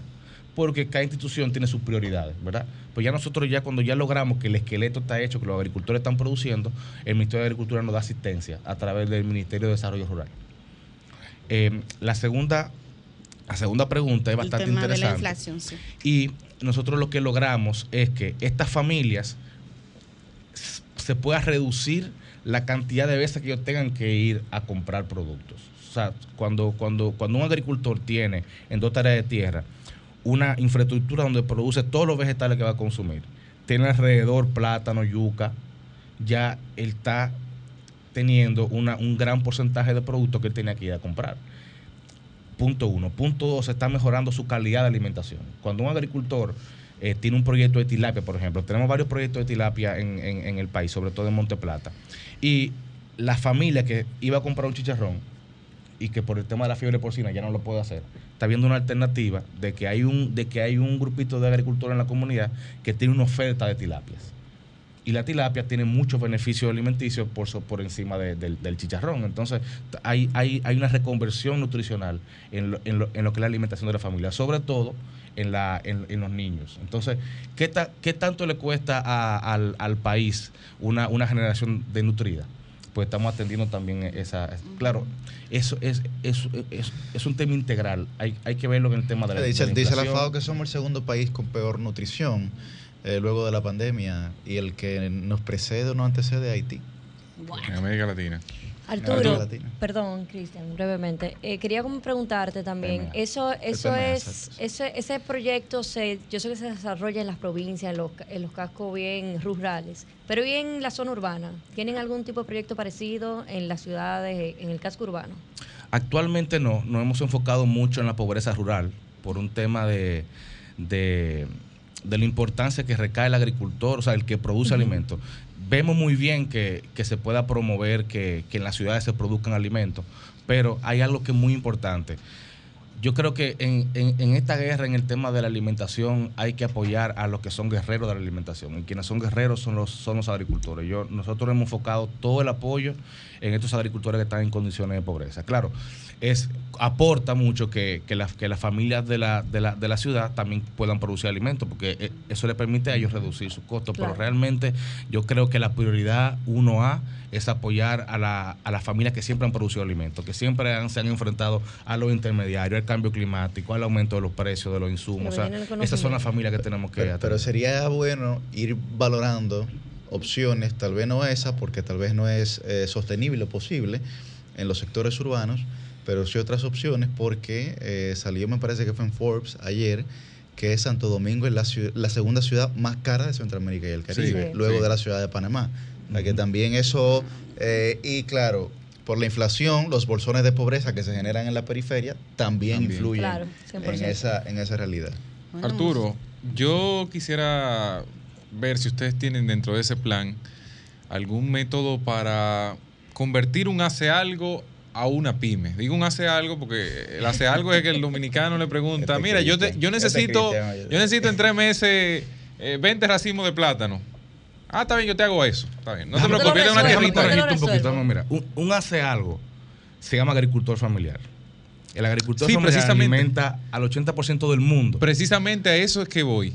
¿Ustedes tienen algún programa para convertir, porque la diferencia casi siempre, o sea, a lo que voy es, el tema impositivo es casi siempre una de las trabas que tiene un pequeño comerciante en cualquiera de sus 100%, variantes sí. para acercarse a un gran empresario o al Estado. Entonces, hay ciertas trabas y el sistema tributario en Dominicana es muy complejo. Entonces, ¿ustedes tienen algún programa de acompañamiento jurídico o han brindado alguna, alguna especie de recomendaciones a la Dirección General de Impuestos Internos para tratar de acomodar a esa gente para que pueda formalizarse, convertirse eh, en pequeño empresario y pasar de hacer algo, que es el que alimenta a toda la población y que trabaja duro, pero que no tiene un sistema de formalidad que le permita convertirse en una pequeña y mediana ¿Han empresa? hecho algún acuerdo también con Formalízate? También. Nosotros estamos trabajando con IDECOP directamente, ya tenemos un convenio con ellos y, y eso ha permitido que se, que se flexibilice y que el periodo que, que existía para, para una cooperativa sea, sea más corto. La, la- la cooperativa de Villapopi se logró en cuatro meses, que eso es casi un tiempo récord. Y, y así estamos trabajando con otro programa, por ejemplo, Pro Rural, no sé si lo conocen, que es un programa que tiene el Ministerio de Economía, que es la, que es la segunda fase. En esa segunda fase ya hay un convenio entre ProRural, Supérate, y también hay un convenio entre ProRural y DECOP. Entonces nosotros estamos beneficiándonos también de ese convenio que ha hecho ProRural y DECOP, que es trabajar la pobreza rural en, en- en provincias que son que son eh, de mucha prioridad. Y ahí claramente el, el trabajo es hacer que los agricultores se formalicen, porque cuando el agricultor entra, en- entra en la formalidad ya se le abren una serie Claro. de beneficios, pero hay un tema de capacidades, o sea, el- todo el tema de contabilidad, eso es lo que hacemos nosotros por, por ellos. Y lo acompañamos para que ellos puedan, ya Villa Popi está, ya- por ejemplo, te, te pongo el ejemplo de Villa Popi porque es el ejemplo que tenemos ahora mismo de, de grupo de agricultores que, que mejor le, que mejor le está yendo. Y estos agricultores ya, ya están en un proceso de, de ellos mismos manejar su, su finanzas. Entonces, Sí, sí, no, no, no, sí, concluye la idea. sí. Está bien. Sí, es Lo que, que- que la Ese- productora... eh, ese se llama a nosotros. Ella corta, ella corta se, dan, se dan cuenta, o sea, que la productora... Está- el haciendo su suyo, está, trabajo, está en lo suyo. No, está en no, lo suyo. básicamente es eso. O sea, al final lo que queremos es que, que los agricultores puedan mejorar eh, los tiempos en, en- en que, en que ellos puedan beneficiarse de, los programas del Estado. Porque al final, si, si, si hay programas que son muy buenos, pero le ponemos trabas. Mira, es, esa primera cooperativa para Villapopi fue, fue, fue, un- fue, un- fue una experiencia para nosotros como gobierno. Y cuando nosotros hicimos la evaluación de todo lo que tuvimos que hacer nosotros como, como Superate para poder convertirlo en cooperativa, realmente ahí nos dimos cuenta que, que, el, que el proceso debía de cambiar y ha estado cambiando. Se lograron muchísimas cooperativas el año pasado. Entonces, eh, yo, yo creo que va por ahí la cosa. Bueno, pues muchísimas gracias, muchísimas gracias Arturo Bisonó, director de Agricultura Familiar del programa Supérate. Ojalá que este programa pueda seguir desarrollándose para que, como él bien ha señalado, muchas familias salgan no tan solo de la pobreza, sino también de la franja de vulnerabilidad eh, que se genera posterior a la salida eh, de la, pobreza. Muchísimas gracias, Arturo. Cambio fuera.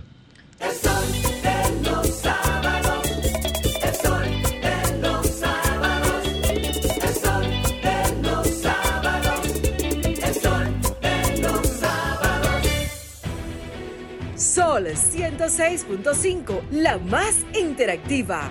Una emisora RCC Miria. Para este sábado, Si aciertas con el combo de Supermas, te ganas. 317 millones. Si combinas los 6 del loto con el Supermas, te ganas. 217 millones. Si combinas los 6 del loto con el más, te ganas. 117 millones. Y si solo aciertas los 6 del loto, te ganas. 17 millones. Para este sábado, 317 millones. Busca en leisa.com las 19 formas de ganar con el Supermas. Leisa, tu única loto, la fábrica de millonarios. Compadre, corríjame si me equivoco. Pero es verdad que el aporte a mi fondo lo hacemos mi patrón y yo. Compadre, usted no se equivoca. Lo primero es que ese aporte para el sistema de pensiones es 9.97% del sueldo suyo y es hecho entre su patrón y usted. Ah, pero entonces yo no soy el único que aporta los chelitos para mi retiro. Eso es lo chulo del sistema. Si su salario fuera de 10 mil pesos, 287 es lo que pone usted. Y su jefe, 710. Del total, 840 pesos van directivo a su cuenta de capitalización individual. Y esta cuenta también crece con la rentabilidad de las inversiones que hace su AFP Popular. Ah, pero eso así es un palo. Hay que trabajar. AFP Popular, confianza absoluta. La música con nosotros está alimentando nuestros sueños va.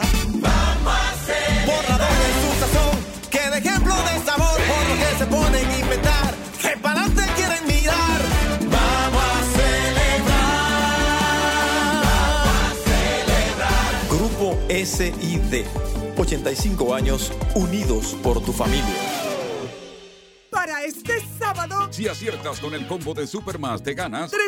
317 millones. Si combinas los 6 del loto con el Supermas, te ganas. 217 millones. Si combinas los 6 del loto con el más, te ganas. 117 millones. Y si solo aciertas los 6 del loto, te ganas. 17 millones. Para este sábado, 317 millones. Busca en leisa.com las 19 formas de ganar con el Supermas. Leisa, tu única loto, la fábrica de millonarios. Compadre, corríjame si me equivoco. Pero es verdad que el aporte a mi fondo lo hacemos mi patrón y yo. Compadre, usted no se equivoca. Lo primero es que ese aporte para el sistema de pensiones es 9.97% del sueldo suyo y es hecho entre su patrón y usted. Ah, pero entonces yo no soy el único que aporta los chelitos para mi retiro. Eso es lo chulo del sistema. Si su salario fuera de 10 mil pesos, 287 es lo que pone usted. Y su jefe, 710. Del total, 840 pesos van directivo a su cuenta de capitalización individual. Y esta cuenta también crece con la rentabilidad de las inversiones que hace su AFP Popular. Ah, pero eso así es un palo. Hay que trabajar. AFP Popular, confianza absoluta. Con el Fideicomiso Mi Vivienda seguimos cambiando vidas. A través del Fideicomiso Público Mi Vivienda, más de 7.000 familias podrán adquirir su primera vivienda con un subsidio de hasta un 60%. Conoce más sobre el Fideicomiso Mi Vivienda en mivivienda.gov.do. Un mensaje de Banreservas, Fiduciaria Reservas y el Ministerio de Vivienda y Edificaciones, construyendo un mejor futuro. Compadre, corríjame si me equivoco. Pero es verdad que el aporte a mi fondo lo hacemos mi patrón y yo. Compadre, usted no se equivoca. Lo primero es que ese aporte para el sistema de pensiones es 9.97% del sueldo suyo y es hecho entre su patrón y usted. Ah, pero entonces yo no soy el único que aporta los chelitos para mi retiro. Eso es lo chulo del sistema. Si su salario fuera de 10 mil pesos, 287 es lo que pone usted. Y su jefe, 710. Del total, 840 pesos van directivo a su cuenta de capitalización individual. Y esta cuenta también crece con la rentabilidad de las inversiones que hace su AFP Popular. Ah, pero eso así es un palo. Hay que trabajar. AFP Popular, confianza absoluta. El sol de los sábados. El sol de los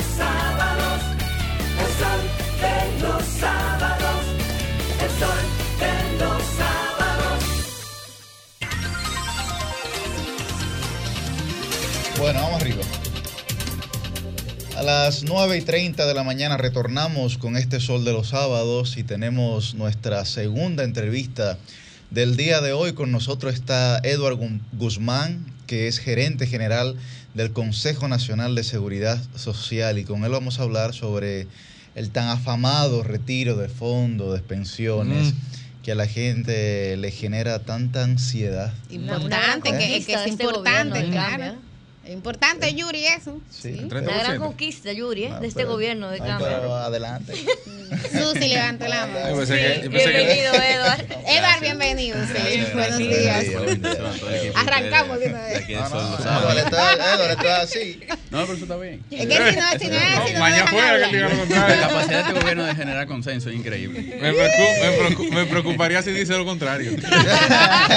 Felices, Edward, de tenerte aquí. Ya lo había comentado en otro momento cuando pues se produjo tu designación, pero ahora que, que te tenemos en cabina, pues me alegra de que alguien de tu calidad esté desempeñando estas funciones y, conocemos pues eh, de manera personal pues eh, y ese acercamiento que hemos que tuvimos cuando trabajamos juntos de, de tu capacidad de trabajo. Muchas gracias. Quería iniciar preguntándote sobre una noticia reciente del Consejo Nacional de la Seguridad Social que pues eh, a través de un consenso con todos los actores logró la, el- la decisión de la devolución de más de 7 mil millones de pesos a quienes no calificaban por edad para poder retirar sus fondos de pensión. Chelito. Sí, eh, realmente la, la resolución 545 de- del pasado eh, martes 14, en una sesión extraordinaria, se decidió, eh, vamos a decir, extender eh, lo que es el ingreso tardío al sistema de seguridad social. ¿En qué consiste esto? Todas las personas que cotizaron por primera vez en el sistema, mayores de 45 años, se consideran con ingreso tardío. Entonces, si tenían más de 45 años, más de 60 años y estar cesante por 30 días, tienen la oportunidad de retirar los fondos que tienen acumulados en su cuenta de capitalización individual. ¿Qué pasa? Muchas personas con esa medida que tenían 44 años y Exacto. 7 meses, Escuchen eso. 8 meses, 3 meses, 2 días, entonces eh, Se quedaban eh, diciendo, bueno, pero también por poco, por poco momento, por poco tiempo, me estoy afectado y no puedo retirar mi fondo eh, acumulado. Entonces, actuarialmente hay varias maneras de, de poder calcular eh, la edad. Entonces se decidió ampliar. El Consejo llegó a un consenso con los sectores y toda persona que tenga 44 años un día se considera que su edad próxima son los 45 años y se considera actuarialmente que tiene 45 años de edad. Entonces ese grupo, esa masa, en inicio son más de 27 mil personas que tienen acumulado más de 7 mil millones de pesos en su fondo de capitalización individual. Edward, eh, bienvenido a, a este programa, que es tu espacio, es tu programa. Muchas gracias. Te, te pregunto lo siguiente, en el caso de las personas que calificaban o calificarían en el caso de estar vivas, pero fallecieron y entran dentro de ese renglón, ¿existirá la posibilidad jurídica de que sus sucesores puedan reclamar los fondos que tengan? Sí, claro, porque aquí les recuerdo lo que estamos haciendo es ampliando un periodo. Todo sigue igual, lo que hacemos es que estamos ampliando un periodo de, de un año aproximadamente para todas las personas que puedan calificar, para que ese grupo de personas pueda calificar. O sea, que el, el- el esquema jurídico es el mismo, El mismo. simplemente es una ampliación de edad. Sí, sí. Y es decir que entonces las, los familiares de quienes hayan lamentablemente fallecido y ahora califican para este ingreso tardío, sí pueden retirar los fondos. acercarse a su como, AFP, a la DIDA. como el procedimiento que se sigue regular. Su procedimiento ¿Cuál- es el criterio? Aparte, Es importante que mencionar que se ha eliminado el requisito de que si una persona tiene otro beneficio del sistema, dígase que tenga una pensión por discapacidad laboral, no podía acceder a su fondo de, de pensión en su capitalización no. individual y a ese, ese requisito se ha eliminado. Independientemente si tiene otros beneficios del sistema, puede acceder a retirar su fondo. ¿Cuál es el criterio utilizado para definir si la persona beneficiaria de esa pensión puede optar por el retiro total de sus capitales? O sea, tiene un millón de pesos acumulados, el millón completo, o si se lo dan grano a grano eh, a través de cuotas mensuales. También la resolución expresa claramente a decisión del afiliado si quiere que sea un retiro único o en plazo. Porque vi gente, perdón, perdón, Liz, eh, vengo, o sea, hablo del tema porque he visto personas que en las redes sociales siempre comentan ese tema. Ah, no, bueno, me lo quieren entregar de 5 mil en 5 mil, eso, de 10 mil en 10 mil, por una, eh, como, como de, de forma impuesta por, la, por los fondos de pensiones, por la administradora de los fondos de pensiones. Solo esa solicitud del titular, del beneficiario de la, de la pensión. En este caso, eh, la misma resolución lo, lo dice, la- el afiliado tiene la decisión si decide que sea en un solo pago o en cuotas. Para, para que la gente entienda brevemente, licenciante, estos 7 mil millones de pesos, digamos, dividido entre los 27 mil, las 27 mil personas que tienen acceso a ella, estaríamos hablando de un promedio básicamente de 260 mil pesos por cabeza. Sí, pero no se puede ver así. No, no, no. Porque depende Para de que lo la- que haya claro, pero para que la gente no, pero para que la gente pueda tener una idea un poco también, claro, hay personas ahí que tendrán 100 mil y otros que tendrán un millón. Por eso. Cinco O millones, cuatro cinco millones. millones, Depende de lo cuatro que haya millones, cotizado, obviamente, ¿verdad? obviamente. Eh, Eduard, tengo dos preguntas, una del tema y otra que es cambiando de tema. Sobre este tema, creo que es importante aprovechar el espacio, aunque yo sé que eso es un tema que generan y manejan las AFP, para que tú expliques más o menos cuál es la ruta para retirar estos fondos. Y te lo digo porque aquí a Sol de los Sábados nos llama mucha gente, a veces se queja de que hay muchas trabas, de que es muy difícil el proceso, e interpretan que hay una intencionalidad de no devolver ese dinero. Entonces me gustaría como que tú expliques brevemente, ok, ¿cuál es la ruta administrativa que hay que seguir ilegal para poder recuperar esos fondos? por Dentro de, esa, dentro de esa pregunta, Eduardo, también, dentro de esa misma ruta, ¿cómo una persona en origen puede identificar, si no está consciente, eh, que entró a los 44, 45 años, digamos, en, en la página, Sí, hay sí, algún sí, tipo sí. de verificación para que a partir de ahí, como dice válida, arranque muy la válida ruta. tu pregunta, Yuri. Bueno, lo primero es que la persona tiene que calificar y son los tres requisitos principales. La edad, del momento de iniciar la cotización, 44 años un día, mayor de 60 años y que esté cesante. No puede, en, los, en los últimos 30 días no puede estar cesante. porque Que, o sea, que no esté trabajando. No esté trabajando, porque si está trabajando, sigue eh, trabajando. eh, Sigue cotizando. activamente. Acercándose a la a su administradora de fondo de pensión y a- acercándose a la, y o acercándose a la DIDA. Lo importante de esto es que la DIDA tiene ya un grupo de personas identificadas que ya habían ido a, a ver- a reclamar su, su derecho y se están llamando activamente. También eh, todo el sector está tratando de que las AFP sean más eh, activas y sean las AFP también que llamen que a, a sus afiliados. Que sean digan- proactivas. sean De manera virtual todavía no tienen nada. No, todavía. ¿A partir de cuándo pueden? Desde ya. Eh, la Tesorería de la Seguridad Social, el tesorero me informó esta semana que la resolución había un requisito, de- había un, un artículo que decía que en 45 días la, la Tesorería tenía que habilitar un portal para que las AFP puedan ver si la persona tenía, eh, estaban cesantes en los últimos 30 días, ya ese portal está habilitado.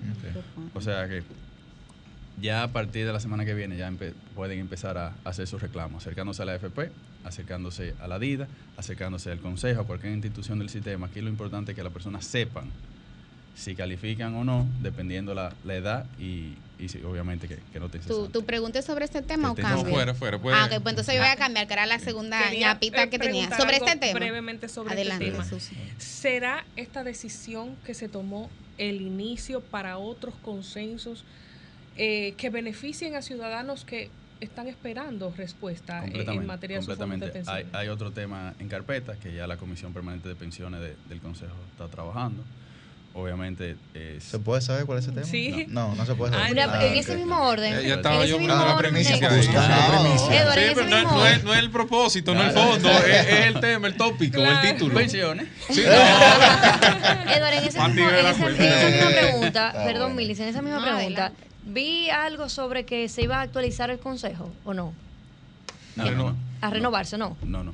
El Consejo mantiene igual. Lo que pasa es que llegó en medio de un titingo y de eso vamos a hablar que hay una, ahí está la comisión, la- el Consejo Económico y Social que Sí. tiene eh, dentro de la reforma que está evaluando la ley 8701, también la en el Congreso la, la comisión bicameral que también está viendo la reforma de la ley 8701 y ahí bueno esos son los escenarios para ver Perfecto. si se cambia la estructura de, del Consejo. Bueno, Edward, precisamente por ahí va mi pregunta. Yo quisiera que nos actualices acerca de cómo va Pero esa... noticia de la resolución. Ah, pues Una adelante, primicia, primicia, claro. Viene No, primicia, no viene primicia, ahorita. Hay otra. eh, No, no, espérate, espérate. No, a nosotros nos encanta dar noticias, primicias. ya se dio, ya se dio. Pero Yo te dije al inicio, Eduardo, esto es así, esto te meten al medio, es un lío. Estamos buscando Me gusta noticias. venir a los programas de mi.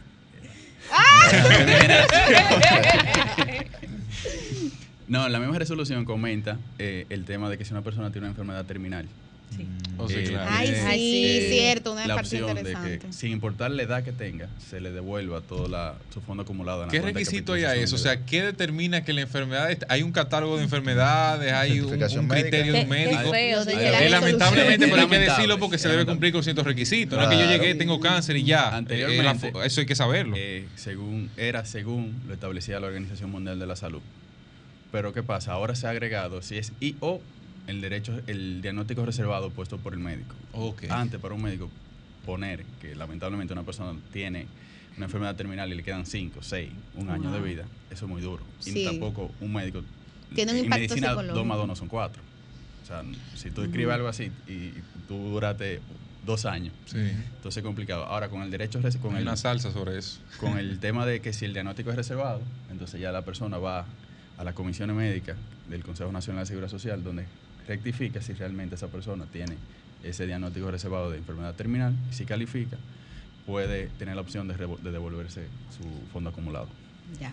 Bueno, entonces, eh, Eduardo, te preguntaba acerca de la discusión de la, a la reforma a la Ley de Seguridad Social 87-01. ¿El Poder Ejecutivo finalmente ya ha presentado alguna propuesta concreta? Porque yo sé que las eh, ARS, AFP lo hicieron, pero no sé si ya hay alguna propuesta. Y me gustaría saber esta reforma que se está haciendo, o sea, cuáles son los puntos que está pidiendo o está defendiendo el gobierno en las mesas de discusiones, porque son dos, una en el Congreso y otra en el Sí. CES.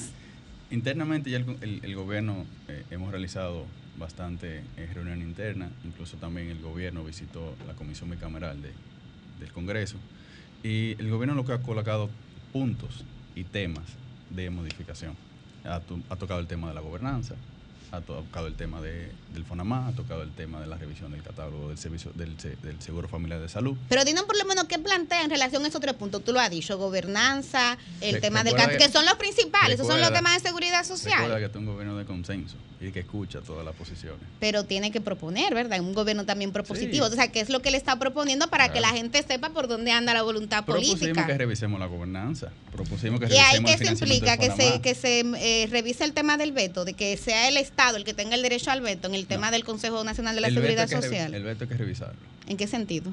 Hay que revisarlo, si de verdad como está ahora, está bien y funciona, o si modificándolo va a estar bien y va a funcionar. Recuerden que el veto lo tienen hoy en día uno de los tres sectores. Con uno de los tres sectores que se oponga, eh, basta para que, que no se lleve a cabo algo. Importante mencionar, nunca en la historia, nunca en el pleno del Consejo se ha utilizado el veto. El veto siempre... No, Las porque lo- conversaciones los- llegan en la comisión. escrito, Los temas no se quedan en la comisión, no En llegan ni siquiera al pleno. Yo creo, Ese es que- el yo creo problema. que, yo creo que, pero independientemente de eso, Milice, yo creo que se ha dado unos pasos muy importantes en lo que es el tema de pensiones con esta, con esta resolución que se aprobó. Sí, y claro. eso es también un primer paso para también poder ampliar eh, todo- todas esas cosas que van a impactar directamente a la sociedad dominicana. Sí. O sea, que, hay que- creo que se puede Y confiar. el, el consejo lo que tra- está tratando de hacer es de que lo que hoy está en la ley, tratar de sacarle el, mayor beneficio. provecho posible. Y con el tema del catálogo, eh, ¿cuál es, eh, o sea, cuál es la buena noticia que le pudiéramos dar a la gente en ese sentido?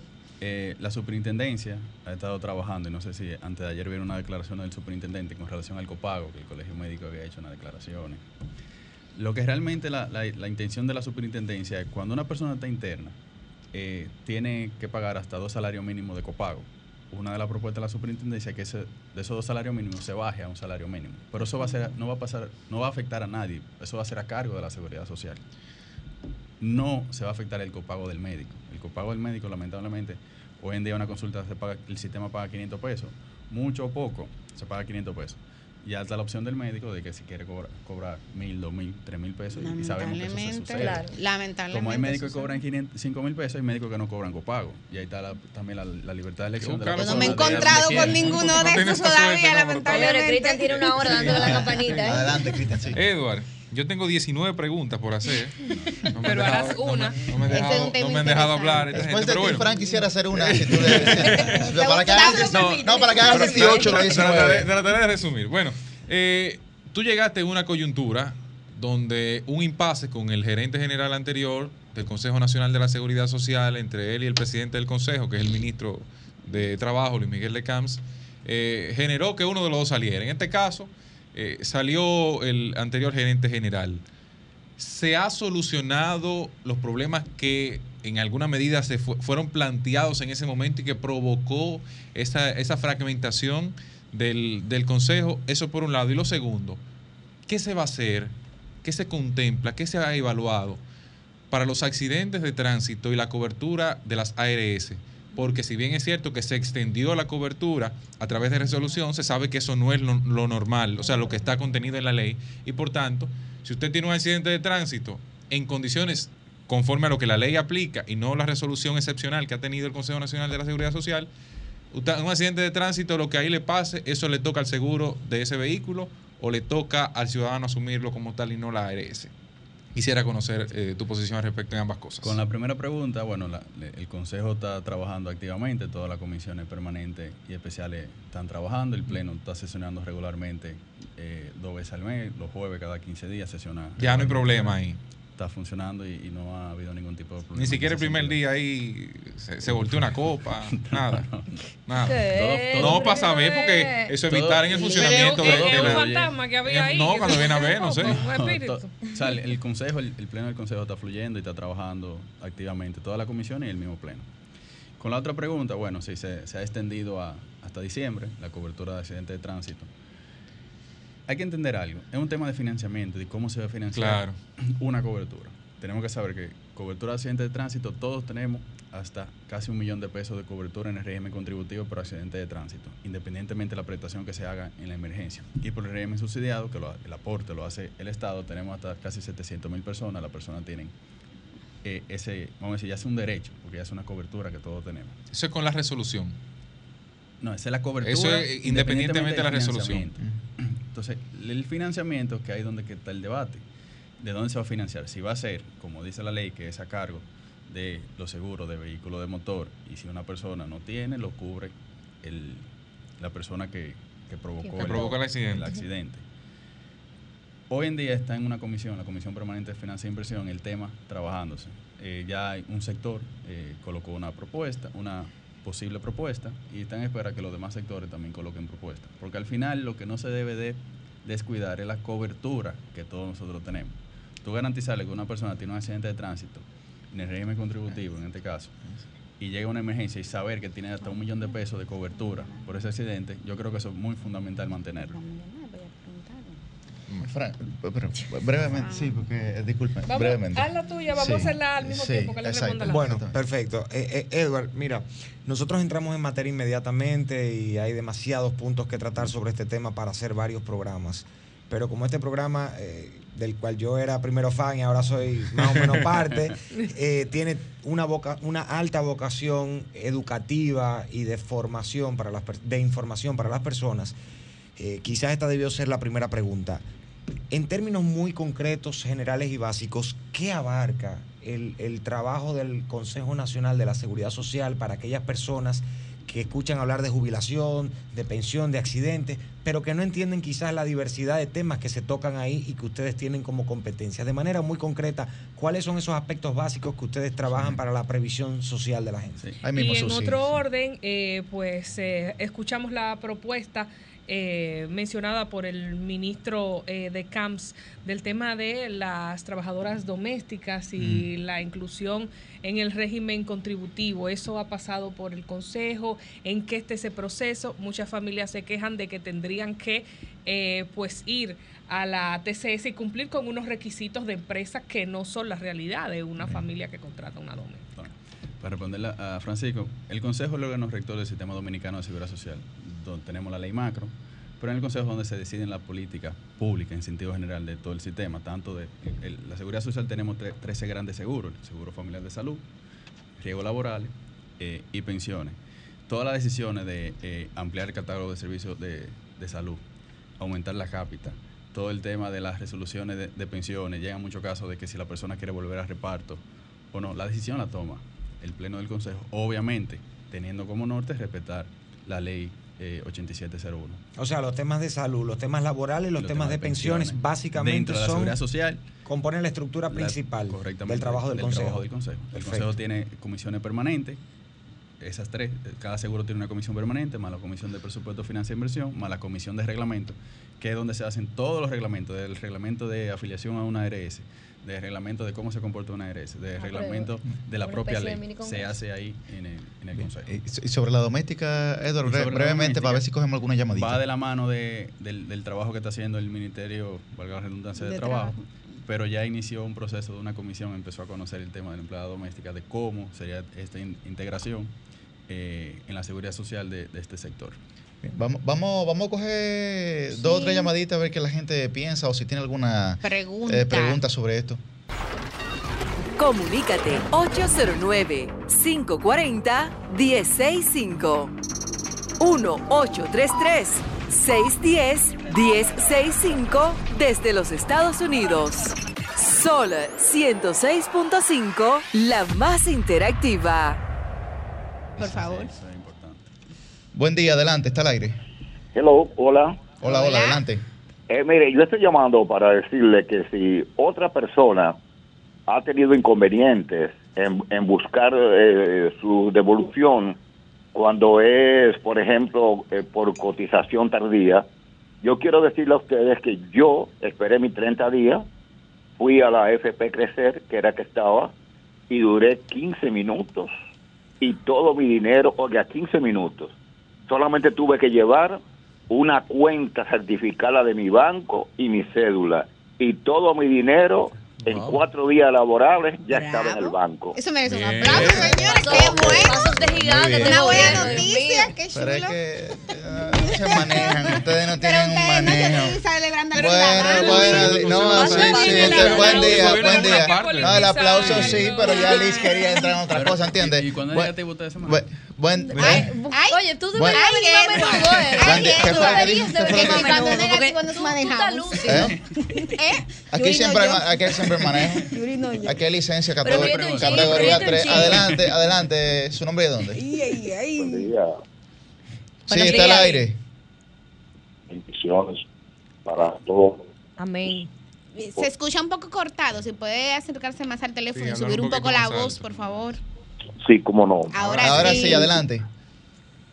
Y pues dando bendiciones a esos que conducen tan importante programa de los sábados. Gracias.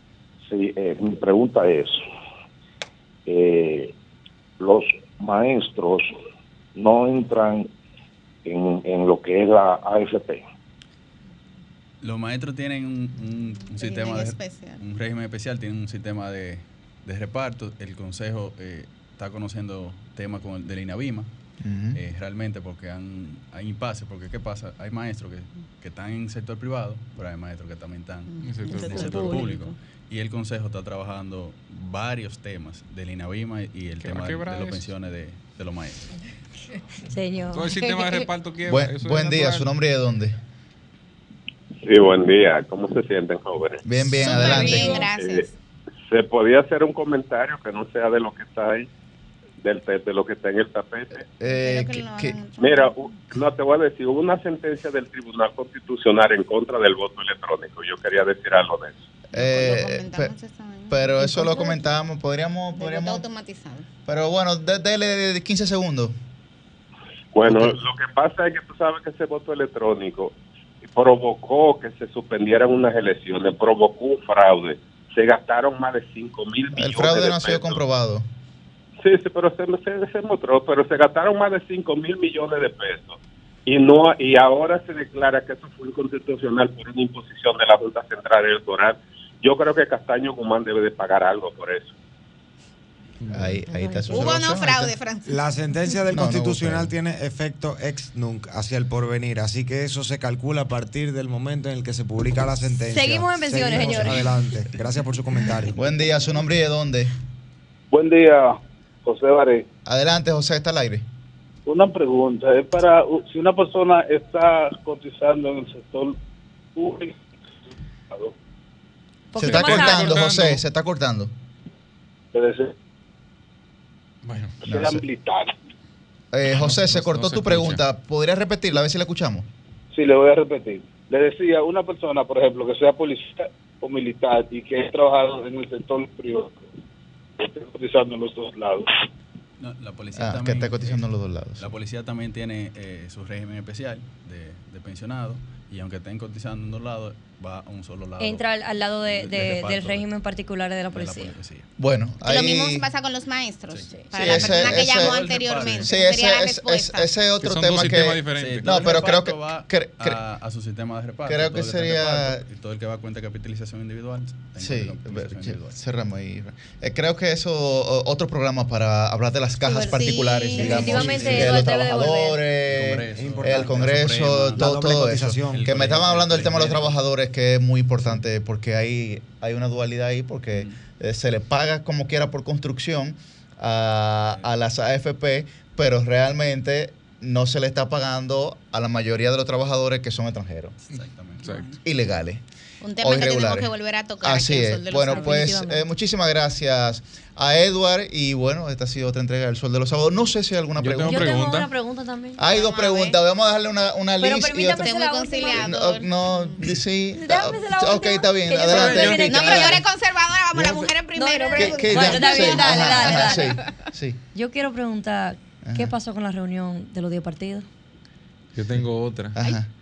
¿Por qué Abinader se puso de enemigo de Hipólito hablar de inflación en medio de un acto del PRM? Cami fuera.